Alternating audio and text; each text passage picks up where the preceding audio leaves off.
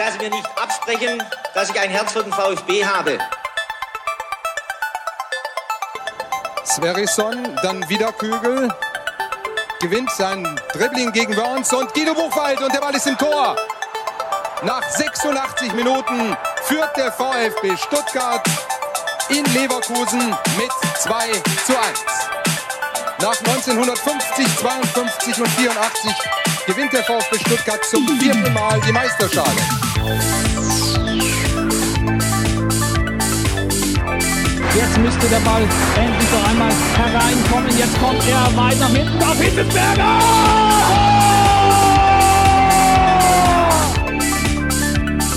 Mario Gomez, spitze Winkel, noch einmal nach innen, Pizza hat den Ball und es gibt noch einmal Abstoß vom Tor. Und jetzt ist das Spiel aus und der VfB Stuttgart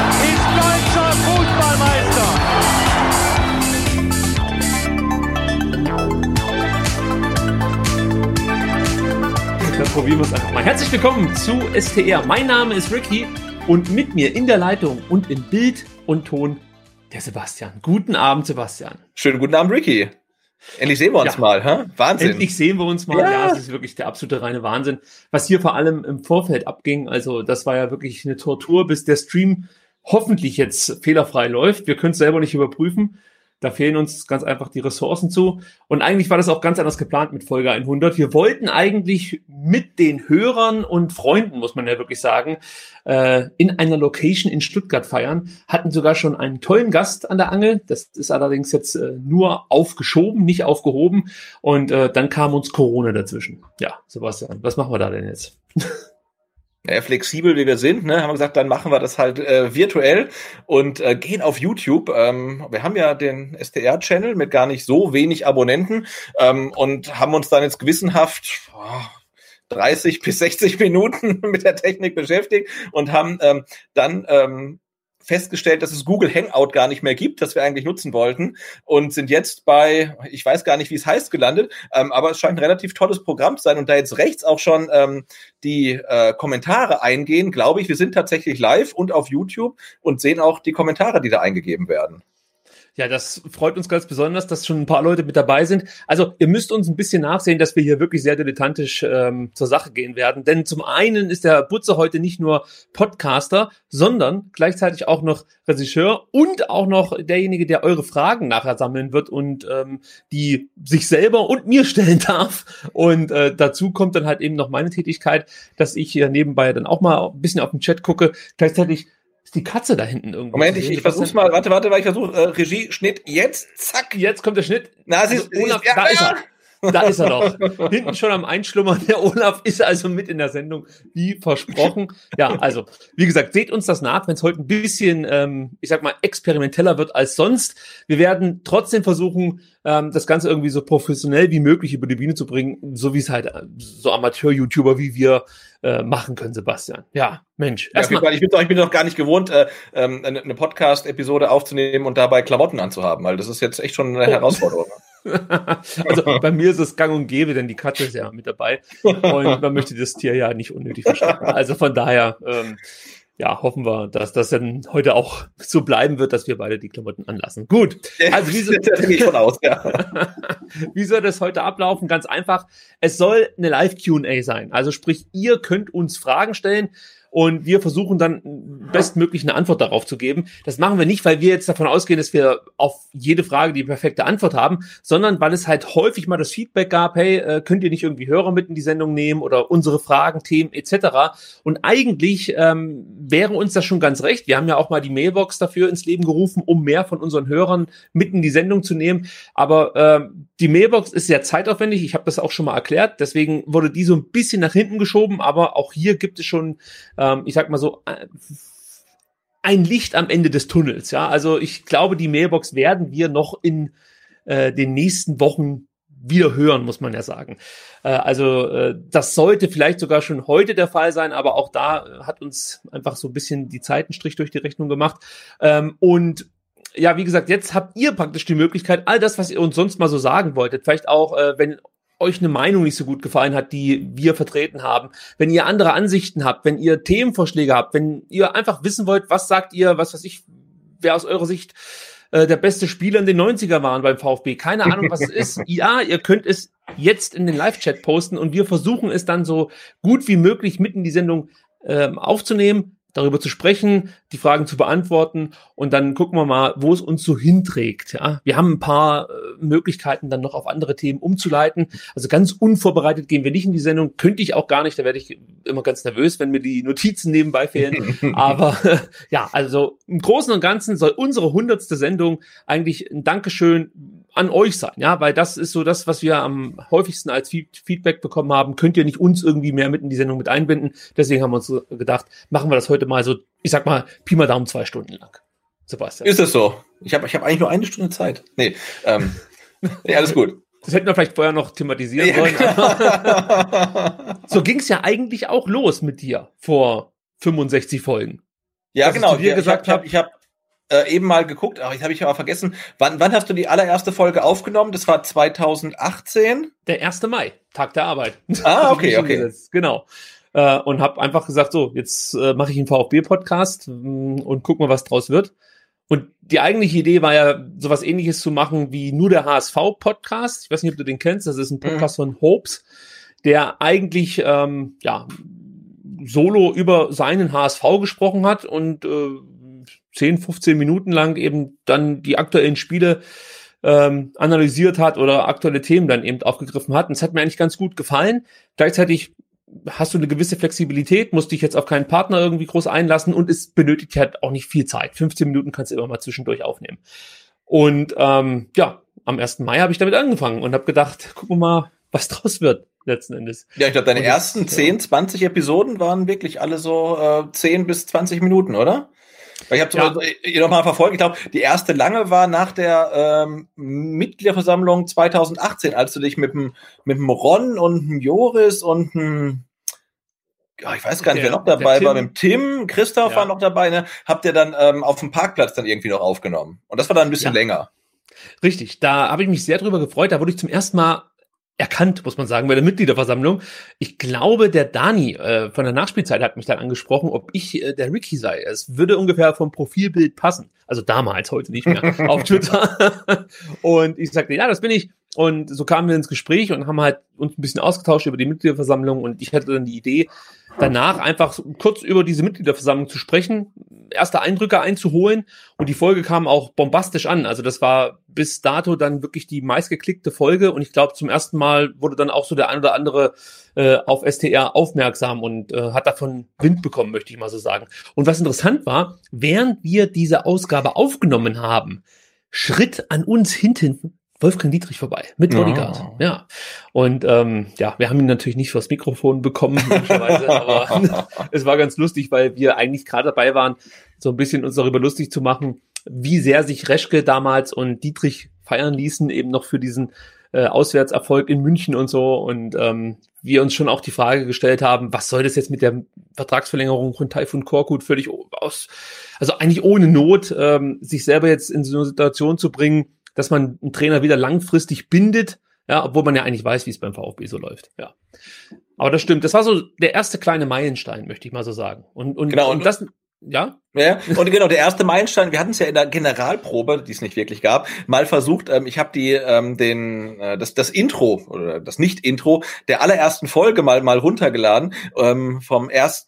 Mai 2018 und ich versuche das jetzt mal abzuspielen. Also wie gesagt, es hat äh, bei der Probe ähm, nicht wirklich funktioniert, aber ich ähm, ich ich, ich versuche es mal. Moment, also ähm, machen wir es mal so und dann ähm, Achtung tun ja, man hört nichts. Äh, man hört nichts. Jetzt auf, Moment, Moment, Moment. Achtung. So, Aufnahme läuft. Herzlich willkommen zur Folge 0 von STR. Mein Name ist Ricky und das hier ist ein weiterer VfB Stuttgart Podcast.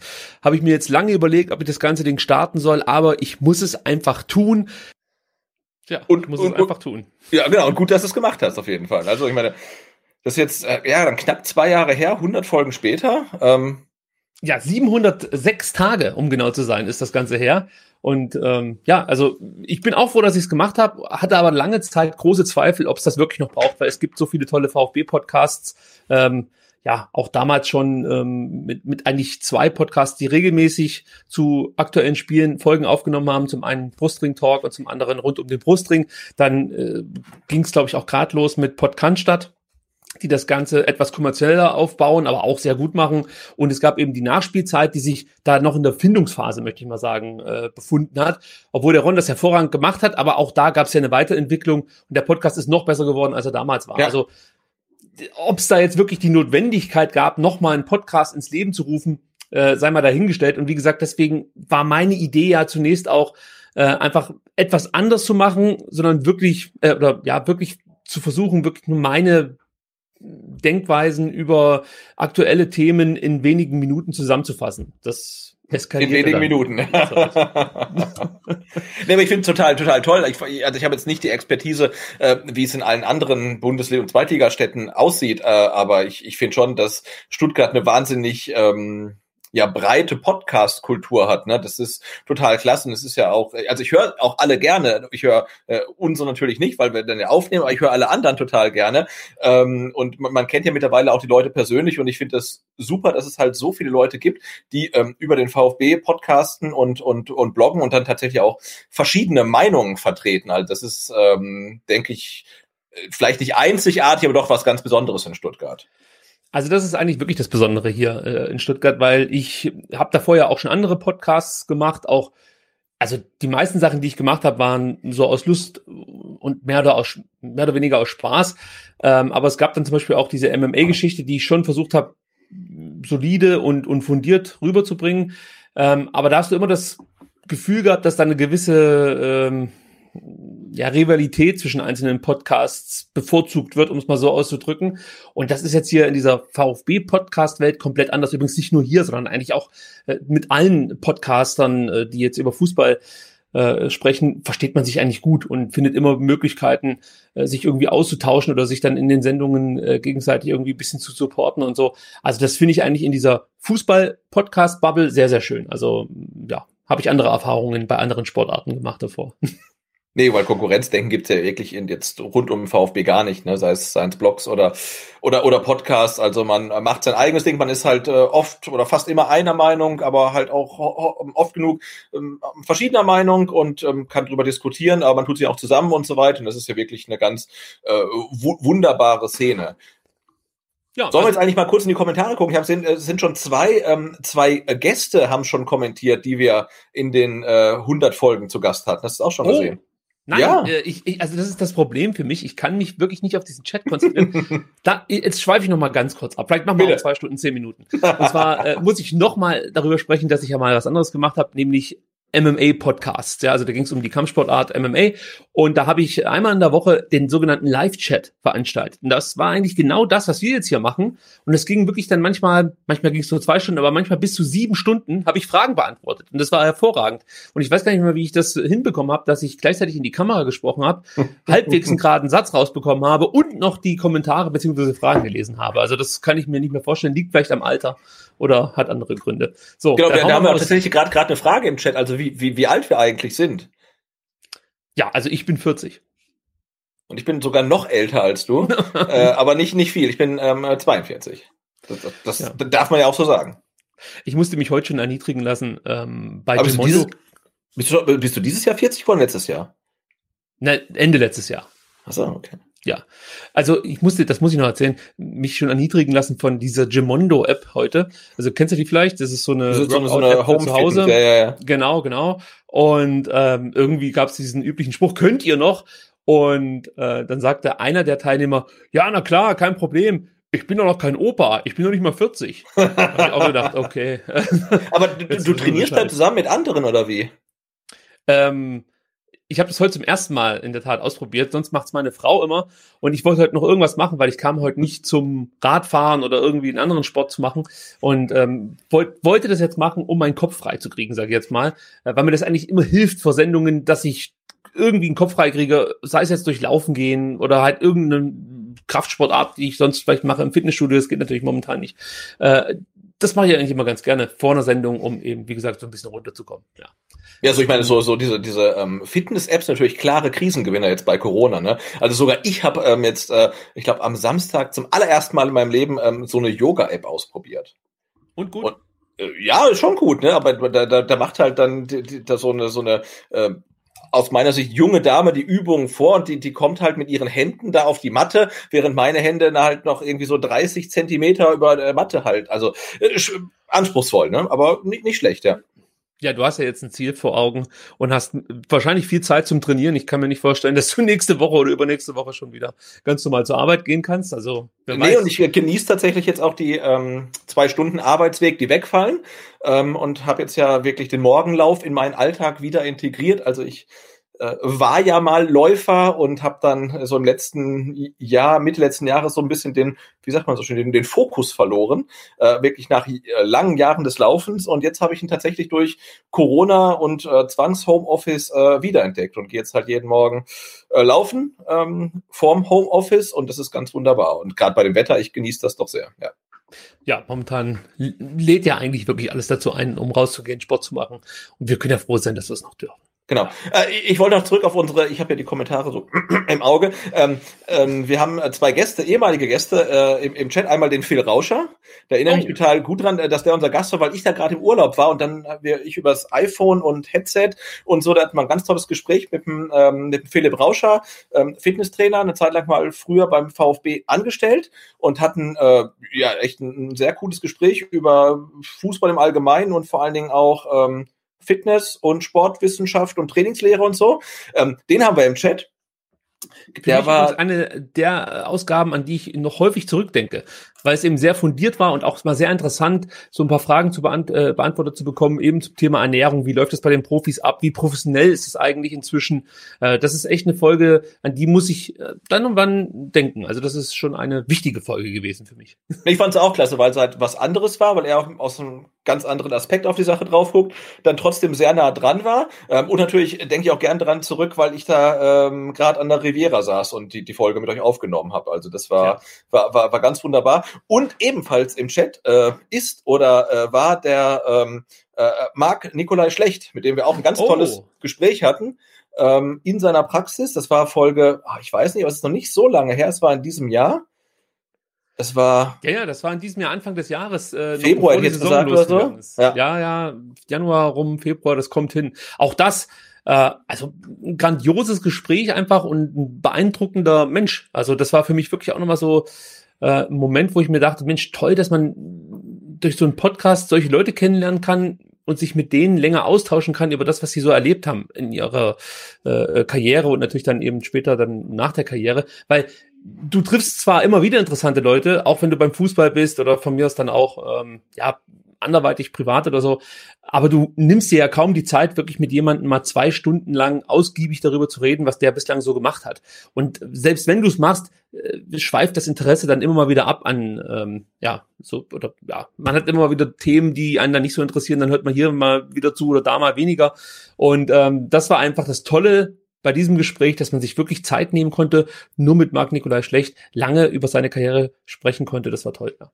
Ja, es ist generell das, das Tolle an, an Podcasts, auch das, äh, äh was der Ron und der Dani machen in der Nachspielzeit, dass sie sich halt wirklich mit Leuten treffen und sich mit denen unterhalten, weil wann unterhält man sich schon mal mit irgendjemand Fremden für zwei Stunden, für eine Stunde oder so? Nie, ne? Und also alle Podcasts, die das machen, finde ich mal total hörenswert, weil man doch sehr viel über fremde Leute er, erfährt und sich über von denen ein Bild machen kann. Und das äh, finde ich toll. Und ähm, wir haben ja relativ selten Gäste. Ähm, und wenn wir Gäste haben, dann häufig zum Thema zu, zum aktuellen Thema des Spieltags. Ähm, aber gerade solche Gespräche sind dann wirklich sehr, sehr interessant. Ja, aber vor denen habe ich auch immer das, den, den meisten Respekt, muss ich ganz ehrlich sagen, weil ähm, ich höre ja viele Podcasts, der eine oder andere weiß es vielleicht, und da gibt's natürlich dann auch immer mal wieder Gespräche, da hast du das Gefühl, dass sich ähm, der Gastgeber, möchte ich jetzt mal sagen, äh, nicht so intensiv auf den Gast vorbereitet, wie ich das jetzt voraussetzen würde, wenn ich mit einem Gast spreche. Und als äh, wir zum Beispiel mit Marc Nikolai schlecht gesprochen haben, habe ich auch mich versucht, halbwegs gut vorzubereiten und so ein paar Dinge anzusprechen, die mich wirklich interessieren. Ähm, und du hast, also ich habe immer das Gefühl gehabt, so muss man sagen, äh, ich, ich würde irgendwas Wichtiges vergessen oder über irgendwas hinweggehen, was vielleicht jemand anderen jetzt interessieren würde. Und deswegen habe ich vor solchen Gesprächen großen Respekt und auch gleichzeitig große Hochachtung vor so tollen Interviewern wie zum Beispiel Max Jakob Ost vom Rasenfunk oder so. Nur mal als ein Beispiel, der das einfach perfektioniert hat. Also seine Interviewtechnik, muss man ja wirklich sagen. Also das ist einfach großartig und in, in der Hinsicht auch ein absolutes Vorbild. Ich, ich gehe jetzt mal in die Fragen. Wir haben jetzt tatsächlich, ja. äh, an dem Leute so ein bisschen schüchtern waren am Anfang. Ähm, echt, ich hätte gedacht, wir ähm, nehmen jetzt auf äh, äh, 20 Minuten und wir haben keine einzige Frage. Ähm, aber es gibt tatsächlich Fragen. Also einmal kriegen wir beide Komplimente, dass wir so wahnsinnig jung aussehen. Ich glaube, das ist halt aber. Macht die ähm, Kamera. Ja, das macht die Kamera, das Licht. Der, wir haben ja auch so, so einen Beauty-Filter drüber. Das, das, das weiß nur keiner. Ähm, Jetzt hier, jetzt ähm, hier Real Talk. Glaubt ihr oder haltet ihr es für möglich, dass der VfB 2 in den nächsten fünf bis acht Jahren in der dritten Liga spielen wird? Boah, also die nächsten fünf bis acht Jahre vorherzusehen, ist schwer. Aber ich lehne nicht mal so weit aus dem Fenster. Ich glaube, es wird für jede zweite Mannschaft, egal für welchen Verein, ob das jetzt Bayern München ist oder der VfB oder Werder Bremen oder was auch immer, enorm schwer, sich in der dritten Liga zu etablieren. Also äh, möglicherweise gibt es mal irgendwie so einen Ausreißer, dass du eine gute Regionalliga-Saison spielst und dann eben nach oben gespült wirst und auch mal ein Jahr oder von mir aus zwei dritte Liga spielst, aber sich wirklich in der dritten Liga festzuspielen, ist enorm schwer für äh, Mannschaften, äh, für zweite Mannschaften von Bundesligisten oder Zweitligisten. Deswegen würde ich mal sagen, nein, der VfB 2 schafft das nicht, aber sie werden wieder in der Regionalliga eine vernünftige Rolle einnehmen. Wie siehst du es? Ähnlich. Aber ne, schwierig. Jetzt fünf bis acht Jahresplanung, also gerade äh, in, in, in, in Hinblick auf das aktuelle Geschehen und sagt, jetzt, wir wissen ja gar nichts, was dieses Jahr, noch gar nicht, was dieses Jahr passiert oder so. Ähm, ja, aber grundsätzlich wird's wird's schwierig. Man muss echt auch abwarten, äh, wie jetzt echt so die Corona-Regelungen sind mit Ab- und Aufsteigern und überhaupt. Ähm, ähm, aber klar, ich sehe es wie du, also das äh, Hauen und Stechen in der dritten Liga wird vermutlich immer schlimmer werden und ähm, ist erstmal wichtig, dass der VfB ähm, zwei noch eine Liga erstmal hochkommt und dann kann man weiter gucken, ja das ist vielleicht auch noch interessant, äh, um mal kurz einzuwerfen. Corona hast du gerade angesprochen. Wie findest du das, äh, dass jetzt die 36 Profi-Clubs sich mehr oder weniger darauf geeinigt haben, die Saison irgendwie durchzuprügeln? Am besten soll es in der ersten Maiwoche beziehungsweise am ersten Mai-Wochenende schon wieder losgehen. Man hätte dann noch neun Wochen im Idealfall, um die Saison fertig zu spielen. Wie ist da dein erster Eindruck zu? Ja, ich bin echt total hin und her gerissen. Ne? Ähm, wir haben ja auch gestern hat der, der, der Andreas ja einen Text geschrieben, halt, dass ihm was fehlt, der Fußball, aber dass sich der Fußball auch nicht so wichtig nehmen darf und dass es eigentlich nicht sein kann, dass in ganz Deutschland irgendwie die, die Arbeitsplätze wegbrechen und alle äh, um ihren Job bangen und der Fußball sagt, wir müssen irgendwie weitermachen. Ähm, Einerseits ja, ähm, andererseits werden sie auch letzte Woche ähm, mit, mit äh, Clemens und Marco besprochen, wenn jetzt Geisterspiele oder sagen wir so, die eine Option sind, ist mit Geisterspielen die Saison zu Ende zu bringen und die andere ist, man, man sagt jetzt, okay, das war's, wir spielen 2021 weiter und von den ähm, 36 Mannschaften der ersten zwei Ligen gehen halt irgendwie zehn über den Jordan, dann würde ich sagen, machen wir Geisterspiele. Ne? Also ich finde, das ist ähm, eine Sache, über die man wirklich sehr gut äh, und trefflich diskutieren kann und es gibt für beide äh, Meinungen wirklich gute Gründe. Aber ich bin aktuell der Meinung, ähm, tatsächlich, äh, man sollte die Saison zu Ende bringen, weil ich bin auch ganz grundsätzlich habe ich das Gefühl, dass sich jetzt so nach den äh, Wochen des Entsetzens, sage ich mal, ähm, jetzt über diese Ausnahmesituation so ein bisschen wieder der Alltag einstellt. Ne? Die Leute sind wieder draußen, aber alle nur zu zweit oder zu dritt. Die Leute gehen wieder einkaufen, aber mit Abstand. Ähm, die Mannschaften fangen wieder an zu trainieren. Ich hatte habe heute auch den Kicker aus dem Briefkasten geholt und hatte den Eindruck, der ist wieder ein bisschen ähm, dicker ähm, als bisher, weil die letzten zwei drei Wochen hatte der Kicker, glaube ich, weniger Lagen als mein Klopapier. Ne? Ähm, und und du von dem, ich, von dem ich reichlich, von dem ich reichlich habe. Natürlich. Um, um, also ich möchte nicht angeben, aber ich gehe viel duschen. Oh. Anderes Thema. Na, ähm, nee, aber auch da ist, sind wieder mehr Themen. Ne? Man sieht auch beim VfB kommt wieder so ein bisschen Schwung rein. Wir sprechen vielleicht später noch drüber über den ähm, Experten, das Expertengremium. Ähm, dann hört man heute mit Endo ist jetzt endlich. Ich dachte, das wäre schon dreimal durch. Ich habe die Meldung ja, jetzt glaube ich zum, ja durch, zum zehnten Mal glaube ich gelesen. Aber jetzt scheint es wirklich fix zu sein. Aber ich finde, es kommt wieder so ein bisschen Schwung rein, ein bisschen Alltag und ach, ich, ich merke, das, das tut mir gut. Ne? Man saugt das ja quasi echt so ein bisschen auf. Ähm, und ich glaube auch, uns würden vermutlich Geisterspiele gut tun. Auch wenn es ethisch äh, und weiß ich nicht, wie man es nennen soll, vielleicht jetzt nicht das Optimum ist, aber ich glaube, ich bin dafür. Ich komme später nochmal drauf zurück. Ja, ich möchte gerne. jetzt schon einen roten Kopf bekommen und Ja. möchte erstmal noch ein paar Fragen beantworten. Wenn es welche gibt. Ähm, ich habe hier eben eine gesehen. Also erstmal ist der, der, der, der Tim ist auch im Chat, ähm, Blog aus Cannstatt. Ähm, Oh, hallo Tim. und- Und, und- hoffentlich geht es ihm wieder gut. oh ja, Ähm, stimmt. Ja, der Tim war ja auch angeschlagen, beziehungsweise äh, hat es öffentlich gemacht, dass er sich mit Ja. Corona infiziert hat. Also wenn ihr auch im Chat seid, Virenscanner aktivieren. Ne? ja. ähm, da war, warte mal, da war die Frage. Das sind ganz schön viele Fragen. Ähm, der Yannick fragt, ähm, ob sich die DFL schon bei mir gemeldet hat ähm, wegen des Spiels ähm, VfB gegen Cottbus, äh, 19. Mai 2007. Ich habe das Spiel ja auf Festplatte. Ähm, wir brauchten das ja, um unsere Fibel zu schreiben. Oder, und da habe ich es ähm, bekommen. Ich glaube, ich glaube, ich habe das sogar äh, bekommen ähm, von der Jasmin vom Brustring Talk, die es irgendwie auf ähm, Festplattenrekorder hatte. Und ich habe das ähm, und ich würde es total gerne veröffentlichen, streamen, eine Facebook Watch Party machen. Aber ich habe auch relativ große Sorge, dass wir uns dann den Account halt sofort irgendwie sperren. Ähm, und ich habe die DFL auch angeschrieben, weil ich nicht weiß, äh, wer die Rechte an dem Spiel besitzt, weil damals äh, im Jahr 2007 wurde es übertragen von Arena. Mhm. Ähm, keine Ahnung, wem die Rechte gehören, aber ich möchte es nicht einfach so ähm, irgendwie streamen, da habe ich irgendwie ein schlechtes Gewissen. Und ähm, nee, ähm, die DFL hat sich ähm, noch nicht gemeldet. Tja. Ähm, jetzt geht's weiter. Da haben wir nochmal ähm, äh, äh, äh, Glückwünsche hier vom, ähm, vom, vom, vom Neckermann, der Oh. Streaming-Experte. Absoluter Streaming-Experte. Und ich äh, hätte ja wirklich mit ihm gerne mal so eine FIFA-Partie oder so gespielt auf seinem Streaming-Kanal, aber er hat mir gesagt, er spielt kein FIFA. Jetzt hat er sich zumindest mal Forza Horizon äh, zugelegt. Und der andere, andere wird es wissen, ich bin ja ein großer Fan von Rennspielen auf der Konsole, also vielleicht können wir uns da mal irgendwann messen.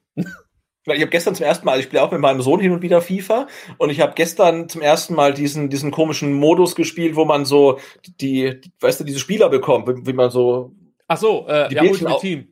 Ja, genau. Und ich habe Genau. überhaupt gar nicht verstanden. Also wir hatten sie dann in unserer Mannschaft, das war super. Ähm, aber im Tor stand, ach, ich weiß es schon gar nicht mehr, das habe ich überhaupt wirklich null verstanden. Also ich spiele halt gerne irgendwie normal, irgendwie dann mit dem VfB gegen irgendwen. Ähm, aber das war mir dann irgendwie ähm, zu viel. äh, äh, Fragen. Ähm, ah, da ist eine Frage, da kommen wir vielleicht, wobei, wenn wir später darauf zurückkommen, dann vergessen Nee, am besten immer gleich raushauen. Egal, Genau, was da das ähm, ha- zielt auf ein Thema ab, was wir vielleicht später noch besprechen würden, aber ich glaube, aufgrund der etwas äh, chaotischen Struktur heute wahrscheinlich nicht mehr machen. Ähm, der, der Danny ähm, äh, fragt, was haltet ihr von einer möglichen Zukunft des VfB in Verbindung äh, mit Cem Özdemir, den ich übrigens sympathisch finde, sagte Danny, ähm, sage ich aber auch. Ähm, das ist dieses Thema ähm, Expertenrat, was, glaube ich, vor ein, zwei Wochen schon mal in Medien hochkam, dass der Klaus Vogt sowas plant. Und heute kam jetzt in Stuttgarter Nachrichten, Stuttgarter Zeitung, ähm, Artikel, wo diese Pläne von Klaus Vogt konkretisiert wurden, ähm, dass er ein Gremium plant mit sechs bis acht Experten aus allen möglichen ähm, Bereichen der Gesellschaft, Politiker, Geschäftsmänner, ähm, ehemalige VfBler, die beratend äh, zur Seite stehen sollen. Und da ist die Frage, was hältst du davon? Ja, also ich fand den Namen schon gut. Rat der Experten. Schön, Soll oder? das Gremium heißen? Also das ist schon sehr, sehr gut. Und die Namen, die du jetzt angesprochen hast, die klingen auch erstmal ganz interessant, finde ich, für so einen Rat der Experten. Also du hast es ja schon gesagt, Erwin Staud soll dabei sein, der Ehrenpräsident des VfB, Cem Özdemir, der Name fiel. Äh, dann äh, Christian von, von Stetten, der CDU-Mann, der, glaube ich, auch schon jetzt intensiver mit Klaus Vogt zusammenarbeit, äh, zusammenarbeitet, äh, gerade was das Thema Investorensuche angeht. Dann ähm, Edin Reitsch soll mit dabei sein. Den kennst du ja auch, Sebastian, oder? Ja, kennen ist zu viel gesagt. Er ja. ist eh, ehemaliger, äh, was war das, CEO bei, bei Bradford. Genau, genau. Und er war bei der. Viererkette zu Gast, ne? Richtig, richtig. Ja. Der soll mit dabei sein und äh, Manfred Botschatzka oder so ähnlich. Der ist von der Allianz, der ist da, glaube ich, Markendirektor oder sowas in der Art. Auch der soll wohl mit äh, von der Partie sein. Und das klingt jetzt erstmal alles gar nicht so schlecht, dass man sich Leute zusammenholt, die mit Sicherheit eine Menge Ahnung haben. Aber gleichzeitig mache ich mir natürlich schon wieder Sorgen, umso mehr Gremien es so gibt, umso holpriger wird's meistens auch. Also der erste FC Köln kann davon ein Lied singen. Da gibt's fast mehr Gremien als Mitglieder. Aber ähm, ich, ich tue mich ein bisschen schwer damit, weil ich natürlich große Stücke auf äh, Klaus Vogt halte und schon mir vorstelle, dass er die richtigen Entscheidungen trifft, ja. Und mein Bauchgefühl sagt mir, ah nee, das gibt eh nur Theater, weil du hast ja auch noch den Aufsichtsrat und jetzt hast du da wirklich dann nochmal Namen, wir haben sie ja gerade vorgelesen, das sind alles keine Leisetreter oder so. Das sind schon Menschen, die ihre Meinung auch öffentlich ja, ich sag mal, eindringlich vertreten können, wenn es sein muss. Und solange man sich natürlich einig ist, glaube ich, ist das bestimmt eine Bereicherung. Aber das ist ja nicht immer so gedacht, dass so ein Gremium dann sich immer einig ist, sondern da soll es ja dann vielleicht auch mal krachen und es soll vielleicht auch mal verschiedene Meinungen geben. Und da bin ich halt gespannt, wie das dann zusammenpasst, ja. Vor allem, wenn man sich dann, wie, wie gesagt, nochmal äh, ins Gedächtnis ruft, dass es noch einen Aufsichtsrat gibt, der sich dann vielleicht auch irgendwie ja, ein bisschen angegriffen fühlt durch die ein oder andere Aussage. Also es birgt schon ein gewisses Konfliktpotenzial und bei, bei, beim VfB, das sagt die Vergangenheit, bedeutet das letzten Endes, irgendwann wird es da auch mal Krach geben. So, und deswegen habe ich Respekt vor diesem Gremium. Ob es das jetzt nun wirklich braucht oder nicht, mal abwarten. Also äh, ich gebe da auf jeden Fall Klaus eine faire Chance und werde mir das angucken und ähm, dann entscheiden, sobald das Ding sozusagen am Laufen ist.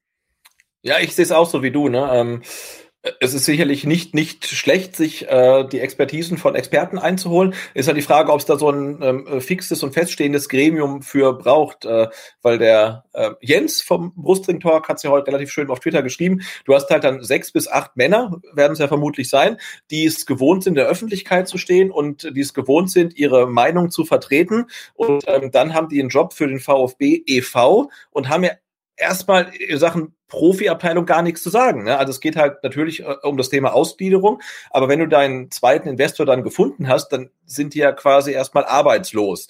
Ähm, und da ist die Frage, ähm, ob die sich so zurückhalten können. Ich hatte auch so, als ich das las, sechs bis acht Leute und noch ein Gremium und noch mal irgendwelche Leute mit großen Namen, hatte ich auch sofort, du hast Köln gesagt, ich hatte sofort HSV irgendwie im Hinterkopf. Ne? Ja. Ähm, jeder kennt irgendwen, der wen kennt und der irgendwelche Interessen hat und so weiter. Also das muss schon gut, gut strukturiert werden, gut gesteuert werden, damit es halt mehr Nutzen als Unruhe bringt. Ähm, aber ja, und grundsätzlich ist ja nichts dagegen einzuwenden. Ich würde es übrigens wichtig finden, wenn ich etwas ähm, Rat der Experten nenne, dass da definitiv auch eine Frau dabei ist. Ja, weil ja. nicht nur auf nicht nur aus dem Grund, dass beim VfB Frauen eh unterrepräsentiert sind, aber ähm, ich sag mal so, das gehört ja mit dazu, dass man sich da vielleicht in den nächsten Jahren auch noch mal ein bisschen anders aufstellt beim VfB. Das Thema Frauenfußball wurde ja nicht nur bei der Präsidentenwahl im, im vergangenen Herbst, Winter thematisiert. Und äh, ich finde, da könnte man dann schon nochmal was machen, um dann vielleicht die Sichtweisen der Frauen auch mehr mit in Entscheidungen einfließen zu lassen. Weil das Thema beschäftigte uns ja zu Beginn des Jahres. Da gibt's offensichtlich äh, noch einiges zu tun, nicht nur beim VfB, sondern auch bei anderen Bundesligisten und Zweitligisten und wahrscheinlich in den tieferen Ligen noch bei viel mehr Vereinen. Ähm, aber das würde mir ganz gut gefallen, wenn man sich da vielleicht wenn man schon so ein neues Gremium äh, an den Start bringt, äh, auch in Sachen Frauenquote besser präsentiert, als das bislang der Fall war. Ja, genau so. Falls ihr es die ganze Zeit hier ja, soll, hört, kann, ich, kann ich, soll ich mal groß machen? Ich kann dich gar nicht, kommen. es, kann nicht nee, groß machen. Es, es, du kannst dich doch groß machen, aber Olaf ist inzwischen geflüchtet von seinem Kratzbaum äh, vor die Tür. Er möchte jetzt gern gehen und guckt mich auch dementsprechend empört an. Aber das Gute ist ja, äh, ich glaube, ich habe irgendwo noch ähm, Nee, leider nicht mehr. Ich dachte, ich. Ja, du musst mal die nächste Frage verlesen. Ah, da habe ich äh, noch was für den Olaf. Okay. Ja, genau. Du, du hast gerade von Olaf, hier haben wir eine Frage zu unseren, äh, zu unseren Familien. Ähm, und äh, die, die wäre, hören eure Frauen auch den Podcast? Und wenn ja, Moment, jetzt mache ich dich mal groß. Wie geht denn das? So, hier. Ah. So, Olaf. Ähm, hören eure Frauen auch den Podcast und wenn ja, sind sie ähm, die größten Kritiker? Fragt, fragt, äh, die, fragt der Heiko. Also, meine Frau hört den Podcast definitiv nicht. Ich glaube, das wäre das Schlimmste für sie, wenn sie mich dann auch noch zwei Stunden lang äh, im Radio oder auf den Kopfhörern hören müsste. Nee, sie hat halt überhaupt kein Interesse an Fußball, an, am VfB oder ja, dergleichen. Deswegen ist meine Frau komplett uninteressiert an dieser ganzen Thematik. Kann auch überhaupt nicht nachvollziehen, äh, wenn ich hier davon spreche, Mensch, vor der Viererkette live, äh, ich bin schon ein bisschen aufgeregt, da kommen die beiden Präsidentschaftskandidaten, Live-Show etc. Für sie ist das, ja, mehr oder weniger so ein, einfach nur ein ganz normaler Tag und jetzt spinnt der Ehemann wieder so ein bisschen rum. also mein, mein, meine Frau hört auch keine, also jedenfalls unseren Podcast nicht, ob sie jetzt generell keine Podcast hört. Also ich glaube eher wenig. Ähm meine Tochter hat jetzt angefangen, Podcasts zu hören. Die hört jetzt äh, den äh, äh, Podcast von äh, Paluten. Kenne ich ja nicht. Kennst du nicht Paluten? Zu alt, nee. Äh, Ich kenne den, weil mein Sohn, der ist vier Jahre jünger als meine Tochter, der guckt seine Let's Play-Videos. Okay. Und das ist, glaube ich, das ist, das, ist, das ist gar nicht so schlimm, ähm, aber der beginnt jedes äh, seiner Videos äh, mit der äh, Begrüßung Moin Leute. Und wenn du da mal 20 Videos davon am Stück geguckt hast, dann kannst du es halt komplett nicht mehr hören. Ne? Ähm, und der macht jetzt auch einen Podcast. Ähm, aber ansonsten ist unsere Familie, glaube ich, auch relativ ähm, podcastfrei. Sollen wir kurz über den äh, Podcast von äh, Professor Drosten reden? Ja, ich weiß sehr gerne. Ich kann einfach nur dazu sagen, dass es für mich eine unheimliche Bereicherung ist, dass wir so einen tollen Virologen haben, der sich jeden Tag mehrere Minuten Zeit nimmt, um mir zu erklären, was der Corona oder das Coronavirus eigentlich äh, macht und was man dagegen tun kann, was es für neue Studien gibt. Also ich bin einfach nur begeistert, dass es jemanden gibt, der sich in der aktuellen Zeit dafür dann auch noch Freiräume schaffen kann und ähm, ja, sich da in die Medienwelt begibt. Toll. Ich finde auch super. Ich habe, ähm, er, er war ja krank am Donnerstag oder so, ne? Und dann äh, gab es ja so ein äh, Behind the Scenes, äh, was ich ganz interessant fand von NDR Info, wo die halt so mal ein bisschen äh, erzählt haben, äh, wie groß das Team ist, wie viele E-Mails sie bekommen, äh, welche Anfragen sie bekommen und da sieht man mal, welche welche Reichweite sowas auch haben kann, ne? Weil das ist ja wirklich ein Format, äh, das, das kannst du ja ach, über die ARD und über die Tagesschau gar nicht gar nicht liefern. Ähm, 20 und, Millionen Abrufe. ja, Wahnsinn, oder? Ja. Wahnsinn. Und Ja. wie viel, was haben sie gesagt? Ich habe es vergessen, wie viele Mails sie bisher bekommen haben. 50.000 habe ich im Hintergrund. Ja, irgendwie sowas, 50 oder 60.000 oder so, ne? So viel sind es nicht. Übrigens, dazu muss ich noch kurz was sagen. Wer uns mal eine Mail geschrieben hat, oder ne, nein, es ist gar nicht so böse, wie du jetzt vielleicht denkst. Die meisten- dann, dann, dann, äh, ja, gab es ist- keine ist- Antwort. Da, doch, in der Regel antworte ich auf jede Mail. Manchmal schaffe ich es einfach zeitlich nicht. Ich habe ja auch noch äh, beruflich was zu tun. Und äh, dann verschiebe ich das, verschiebe ich das, verschiebe ich das. Und dann kann es auch mal sein, dass es irgendwie hinten runterfällt. Es ist aber nie Absicht oder, oder irgendwie so eine Großspurigkeit, dass man denkt, man müsse jetzt nicht auf irgendwelche Mails antworten. Äh, für mich ist das eigentlich das A und das O gewesen bei, bei vor allem bei diesem Podcast muss ich sagen, dass ich die Interaktion toll fand mit verschiedenen Leuten, sei es auf Twitter, Facebook, Instagram oder eben auch via Mail. Also von daher ähm, ist das nie böse gemeint, wenn mal eine Mail nicht beantwortet wird oder äh, äh, irgendwie auf, auf Tweet nicht geantwortet wird, sondern es ist halt einfach dann ein Zeitproblem, weil ja, wie gesagt, man kann ja jetzt auch nicht nur die ganze Zeit irgendwelche Nachrichten beantworten. Ich würde sowas gerne natürlich hauptberuflich nicht, aber ich würde sowas gerne natürlich noch intensiver machen können, aber ja, wir stecken, glaube ich, schon genügend Zeit in dieses Projekt. Ja, das ist ja immer die Sache, ne? Wir haben ja, ähm, kann man das jetzt mal sagen, den, den, den Patreon-Account, ne? und wenn da halt genug Geld wäre, dann könnte man natürlich auch Naja. mehr Geld, ähm, nein, ähm, Quatsch. Ähm, aber äh, wenn man ähm, uns eine Nachricht zukommen lassen möchte und ähm, möglichst sicher gehen will, dass die auch beantwortet wird. Auf welchem Kanal macht man das? Ich wüsste jetzt gar nicht, wie man uns mailen kann. Ähm, schreibt man dann Äh, eher ja, es, es gibt ein Kontaktformular auf vfbsdr.de. Oh. Das wird dann weitergeleitet auf meine private E-Mail-Adresse rickipalm.gmail.com. Ähm, und dann lese ich diese Mail halt und äh, wenn es jetzt was für dich zum Beispiel wäre, dann würde ich es natürlich weiterleiten. Bislang kam da noch nichts. Ansonsten ist, ist halt Twitter so für uns, glaube ich, die sinnvollste Anlauf. Äh, Plattform. ja, auf jeden Fall. Ja. Ja, äh, aber wie gesagt, ich gucke auch bei Facebook, ich gucke bei Instagram. Äh, wir versuchen da schon so viel wie möglich irgendwie abzuarbeiten, ohne dass jetzt, äh, äh, dass es für uns Arbeit ist. Also es ist halt für mich immer noch unglaublich, wenn da jemand schreibt, hey, fand eure Sendung gut. Ja? Und es gab ja dann auch schon mal so Nachrichten, sollen wir überhaupt noch schreiben, ähm, dass wir die Sendung gut fanden? Weil jedes Mal das gleiche schreiben wollen wir ja auch nicht. Also ich kann nur für mich sprechen. Es ist für mich jedes Mal das Größte einfach, wenn jemand sagt, das war eine gute Sendung oder von mir aus auch Kritik übt, ja, finde ich auch gut, bringt mich immer weiter. Wenn jemand sagt, hey, denkt auch mal da dran oder hier habt ihr vielleicht den Aspekt irgendwie vergessen mit einzubeziehen. Also ich bin über jede Nachricht im Endeffekt froh, solange es halt konstruktive Kritik ist. Ja, vielleicht ganz kurz nochmal abschweifen, Sebastian, du kennst es ja.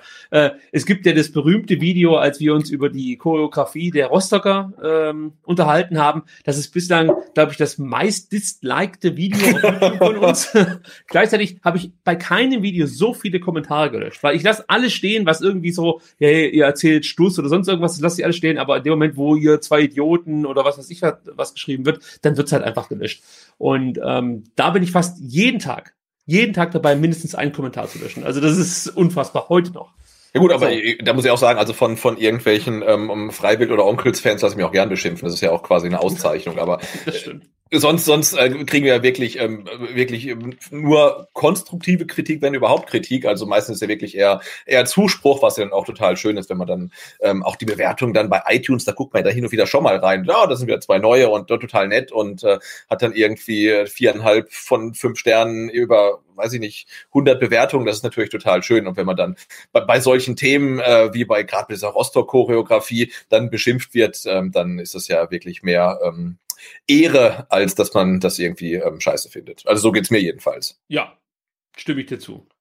Ähm, aktuelles Thema, ich habe hier eine Frage. Ich, ich musste jetzt hier wirklich, die, weil ich glaube, die Fragen, die verschwinden so nach oben, deswegen muss ich da. Ähm, Kann man die scrollen? Gucken. Also äh, ja, also ich sehe, glaube ich, die allerersten und dann sehe ich so die letzten und die dazwischen sehe ich, glaube ich, nicht. Also ich hatte eben schon gesagt, wir, äh, also wir, wir sitzen jetzt vor einem Bildschirm und sehen nicht ähm, YouTube, sondern wir sehen ähm, Be Live, was eine browserbasierte Plattform ist, mit der man ähm, auch diese tollen ähm, Regieeffekte ähm, machen kann. Und ich habe eine Frage gelesen. Ja. Oh, sorry, du wolltest gerade loslegen. Ja, ich wollte, ich wollte die Technik kurz erklären. Du wolltest ja über Google Hangout machen, was es gar nicht mehr gibt. Und ich habe hier ja. diese, diese High-End-Lösung ausgegraben. Der, der, Patrick hat aber eine schöne Frage gestellt. Äh, die stelle ich dir jetzt mal. Wie viel Zeit verbringt ihr mit dem VfB in der Woche? Sebastian. Oh. Da muss ich erstmal drüber nachdenken. Also ich muss nicht so lange drüber nachdenken. Ich habe ich hab, ich hab jetzt, genau, ich habe jetzt keinen geregelten Tagesablauf. Ich sage, ich stehe auf, dann mache ich Yoga und dann, und dann mache ich eine halbe Stunde äh, VfB Presseschau oder so. Ne? Also es sind sicherlich Tage, da ist es mal äh, wirklich nix mal. Und dann gibt's vielleicht auch mal Tage, da sind es halt irgendwie dann auch mal zwei, drei Stunden, wenn viel passiert. Ne? Ähm, aber es sind pro Woche, würde ich sagen, jetzt über die Jahre gesehen, eine Stunde pro Tag.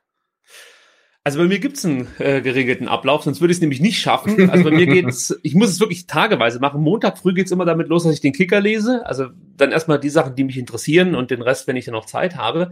Und dann ist es so, dass ich jede Woche von morgens so, ja, je nachdem, wann ich aufstehe, eine Stunde mir Zeit nehme für so eine VfB-Presseschau, die ich dann wirklich ähm, jeden Morgen über mich ergehen lasse in den meisten Fällen. Und äh, dann kommt es nochmal darauf an, ob, ob mittags ein paar neue News äh, plötzlich aufgepluppt sind. Also so wie heute, da gab es dann halt einiges nachzulesen. Äh, zum Beispiel das mit Klaus Vogt oder äh, Wataru Endo. Überhaupt das Interview von Misslintat wurde ja auf mehreren äh, Seiten dann nochmal thematisiert. Das lese ich mir dann alles nochmal durch. Jetzt versucht Olaf gerade auf den Schrank zu springen, deswegen beobachte ich das etwas äh, mit großen Bedenken, aber gut, hat funktioniert. Ähm, und äh, dann ist es halt so, dass ich mir hier und da mal Spiele angucke von kommenden Gegnern. Das mache ich meistens unter der Woche. Und am Wochenende ist halt dann äh, VfB und nur VfB angesagt. Also wenn ich ins Stadion gehe, sind schon mal fünf Stunden weg. Dann gucke ich mir die Spiele nochmal an. Dann schaue ich mir meistens noch mal ein paar Ausschnitte von unseren nächsten Gegnern an. Dann gucke ich mir so ein paar Statistiken an, ähm, lese mir die verschiedenen Sichtweisen im Netz durch. Also was sagen die Fans, was sagt die Presse dazu? Also deswegen würde ich mal sagen, komme ich wahrscheinlich auf mehr als zwei Stunden im Schnitt am Tag, im Schnitt. Ja, also es ist natürlich dann schon auch mal am Wochenende acht, neun Stunden und dafür dann vielleicht mal am Mittwoch nur eine, aber so im Schnitt würde ich schon sagen zweieinhalb Stunden am Tag. VfB. Und wir kriegen nicht mal Geld dafür, ne? Das ist echt schlimm. Also vom VfB. Ja, das wäre noch schöner. Weil, ja, ich meine, dann könnten wir jetzt auch ähm, auf ähm, Gehalt verzichten. Ja, das stimmt.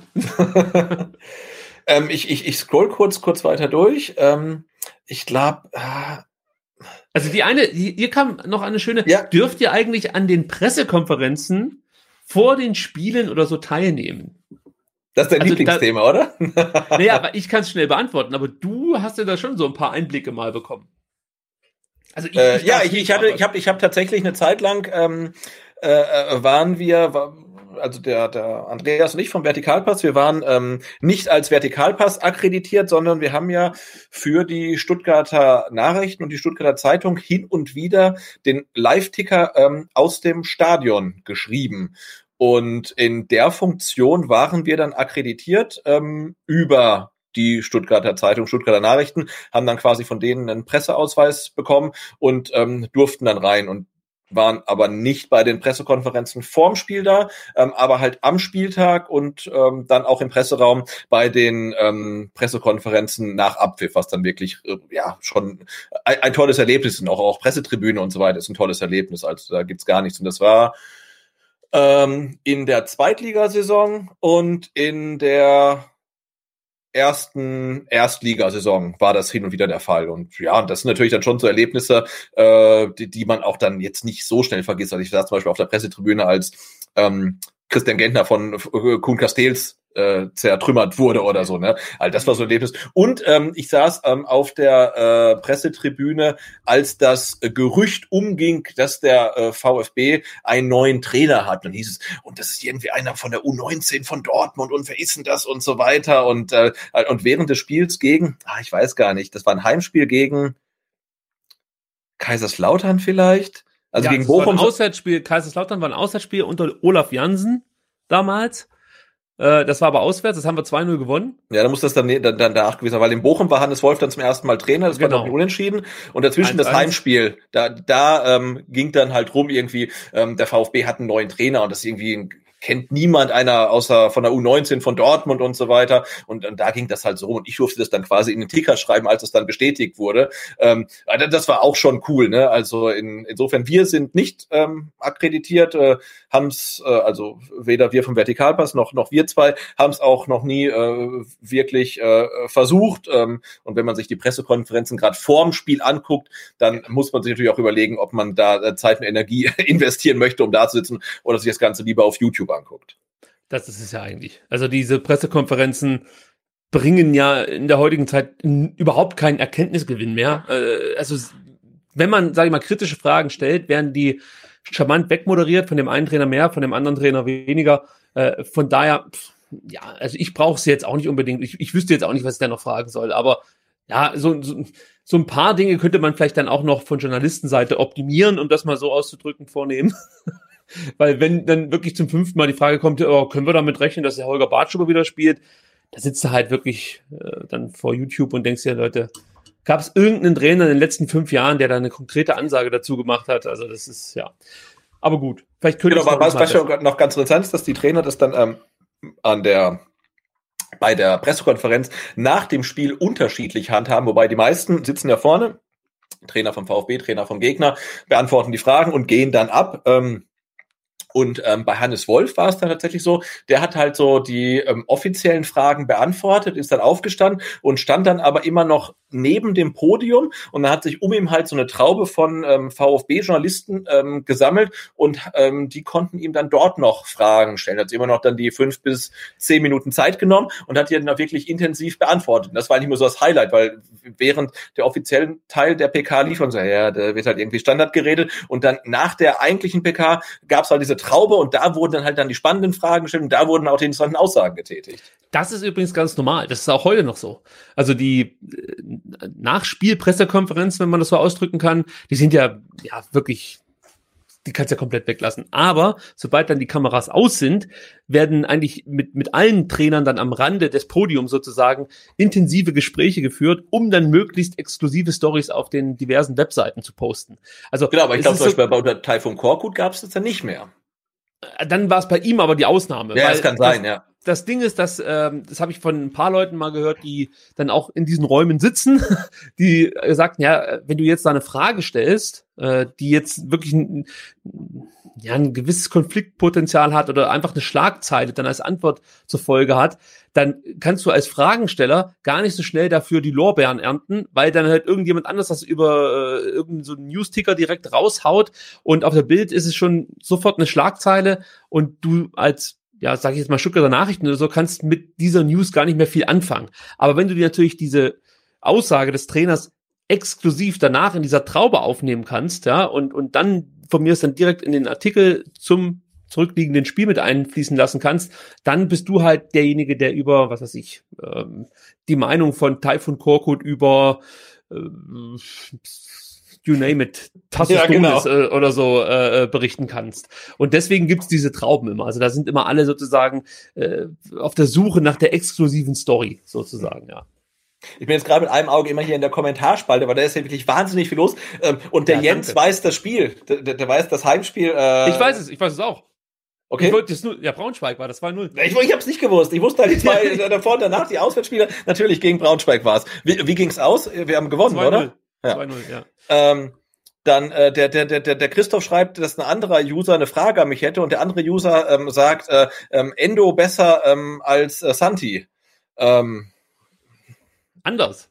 Anders, ja. Man muss, man, also, muss mal, man muss mal abwarten. Und ähm, vor allen Dingen, ich nein, nein, nein, nein, so, lass, so, so, so schnell kommst du da nicht weg. Nein, ich will nicht, ich will gar nicht anders. Ich wollte gerade sagen, und ich habe auch noch gar keinen Endo-Becher, aber ich habe, ähm, äh, oh, so, hier. Ja, ja die Santi-Bar. Ja, die Santi-Bar. also, die habe ich schon nee, noch ein bisschen nachlegen. Nee, nee also ich finde, ähm, also, Santi war ein Spieler oder ist ein Spieler, den wir beim VfB so noch nicht hatten und ich finde so Endo geht ist halt mehr so ein Stratege. Ich, also ich will jetzt nicht mit Soldo vergleichen, aber es geht halt so ein bisschen in die Richtung halt, ne, so ein bisschen äh, kühler, zurückgenommener. Ähm, äh, ja, also ich, vielleicht noch so ein Schuss Aggressivität rein, die, die Soldo hatte mit so einem gemeinen Foul vielleicht mal, wenn es drauf ankam. Ähm, aber ich finde beide klasse. Also ich mag den Spielertyp. Ne? Also äh, er, er fleißig und und jetzt nicht im, im, im Fokus. Ähm, und ich finde super, ähm, dass Endo jetzt ein fester Teil vom VfB ist. Aber ich vermisse natürlich Askasiba nach wie vor so ein bisschen. Ja, also ich bin eigentlich ganz froh, dass wir Endo haben. Um mal so auf den Punkt zu bringen. Und falls ihr es noch nicht mitbekommen habt, heute wurde es dann endgültig offiziell verkündet, dass der VfB äh, Wataru Endo für 1,7 Millionen Euro fest verpflichtet hat. Das ist die Kaufoption, die mit seinem belgischen Ex-Club vereinbart wurde. Und wir haben ja damals schon gesagt, als er verpflichtet wurde, eigentlich ist es eine Win-Win-Situation. Sven Missentat kennt den Spieler schon länger, ist also von ihm überzeugt, sonst würde er ihn nicht zum VfB holen und nicht leihen. Und da der VfB eben diese Kaufoption hat, können wir uns den Spieler ein halbes, dreiviertel Jahr angucken. Genau das hat der VfB gemacht und dann entscheiden, ob er äh, für uns eine Bereicherung wäre. Und ich sag mal, wenn man sich jetzt überlegt, welche Auswirkungen diese Corona-Krise wahrscheinlich auch auf den Transfermarkt haben wird und auf jeden einzelnen Verein, ist es eigentlich, äh, glaube ich, eine gute Möglichkeit gewesen, nochmal ja, einen Spieler zu verpflichten, von dem man auch ungefähr schon weiß, dass man so bekommt, für verhältnismäßig verhältnismäßig wenig Geld, obwohl ich natürlich auch 1,7 Millionen Euro viel Geld finde. Muss ich vielleicht auch dazu sagen. Klar, wenn man es umrechnet in, in, in Pavars oder Neymars oder so, dann ist es natürlich ein, äh, ein Schnäppchen ja, halt. Ne? Aber da bin ich jetzt genau bei dem Punkt, den ich vorhin ja erstmal außen vor lassen wollte. Ja, also dieses Thema, ähm, man muss jetzt unbedingt diese Saison noch durchpauken. Wenn ich das nochmal ganz kurz jetzt aufgreifen darf. ja, da wurde ja am Dienstag jetzt beschlossen und da muss ich jetzt, damit ich jetzt keinen Scheiß erzähle, kurz äh, schauen, was ich mir ja, notiert habe. Ja, ist ja ganz wichtig, wenn man sich über irgendwas aufregt, dann sollte es auch halbwegs passen. also es ging ja schon für mich damit los, dass äh, bekannt gegeben wurde, dass die DFL jetzt die medizinische Taskforce gegründet hat mit dem Namen Taskforce Sportmedizin und oh, okay. Sonderspielbetrieb. Also so das, das ist mir vorbeigegangen. Ja, das musst du dir direkt notieren. Die Taskforce Sportmedizin und Sonderspielbetrieb. Und ähm, die sieht Folgendes vor oder hat Folgendes jetzt schon mal festgelegt. Sollte es tatsächlich dann Anfang Mai weitergehen mit den Bundesligaspielen, dann soll alle drei Tage äh, getestet werden. Also die Spieler sollen dann auf Corona getestet werden. Und bei positivem Befund muss dann nur noch der Infizierte in die Quarantäne, nicht mehr die ganze Mannschaft. Weil wir ja auch darüber gesprochen haben, wie ist das eigentlich, wenn jetzt äh, ein Spieler positiv getestet wird, ja, dann betrifft es ja zum einen natürlich die Mannschaft, für die er spielt, und zum anderen dann vielleicht auch die Mannschaft, gegen die er gespielt hat. Weil, ja, solche Fälle äh, kann es ja dann auch mal geben, dass ein Spieler noch symptomfrei Fußball spielen kann und am nächsten Tag plötzlich äh, mit Fieber im Bett liegt und positiv getestet wird. Und wir haben ja gelernt im Coronavirus-Update, dass man auch schon äh, bevor sich der Virus wirklich richtig bemerkbar macht, ähm, ja, den Virus weitergeben kann. Von daher war das ja immer so eine der Fragen, die wir uns gestellt haben. Da hat sich die DFL also einfach gedacht, ja, ist egal, wenn einer krank ist, der kann in Quarantäne, die anderen können weitermachen. Aber jetzt komme ich zu dem Punkt, wo mir irgendwie schon, ja, ich weiß, der wird mir fast schon schlecht, als ich gelesen habe, dass man, äh, oder dass die DFL sagt, es gibt eine Antrittspflicht für alle Vereine, sobald man 13 Feldspieler und zwei Torhüter zur Verfügung hat. Das sagt halt schon mal das aus, dass eigentlich kein Spieler den äh, Verantwortlichen irgendwas nur wert ist. Ja, also weil ich finde schon irgendwie krass, dass das komplett über die Köpfe hinweg von diversen Spielern auch entschieden wird. Weil äh, es könnte ja auch sein, dass die Spieler sagen, hey, wir sehen es irgendwie nicht ein, dass wir jetzt hier äh, unsere Gesundheit riskieren. Und wie wichtig ist das eigentlich, dass wir jetzt hier Fußball spielen? Also natürlich, ich glaube, der Andreas hat es in dem Artikel gesch äh, geschrieben, den du vorhin schon erwähnt hast. Natürlich äh, ist Fußball irgendwas Tolles und lenkt dich ab und, und kann auch dazu beitragen, dass für die Leute eine, ge eine gewisse Normalität wieder einkehrt. Möchte ich gar nicht in Abrede stellen. Auch mir fehlt das, gar keine Frage.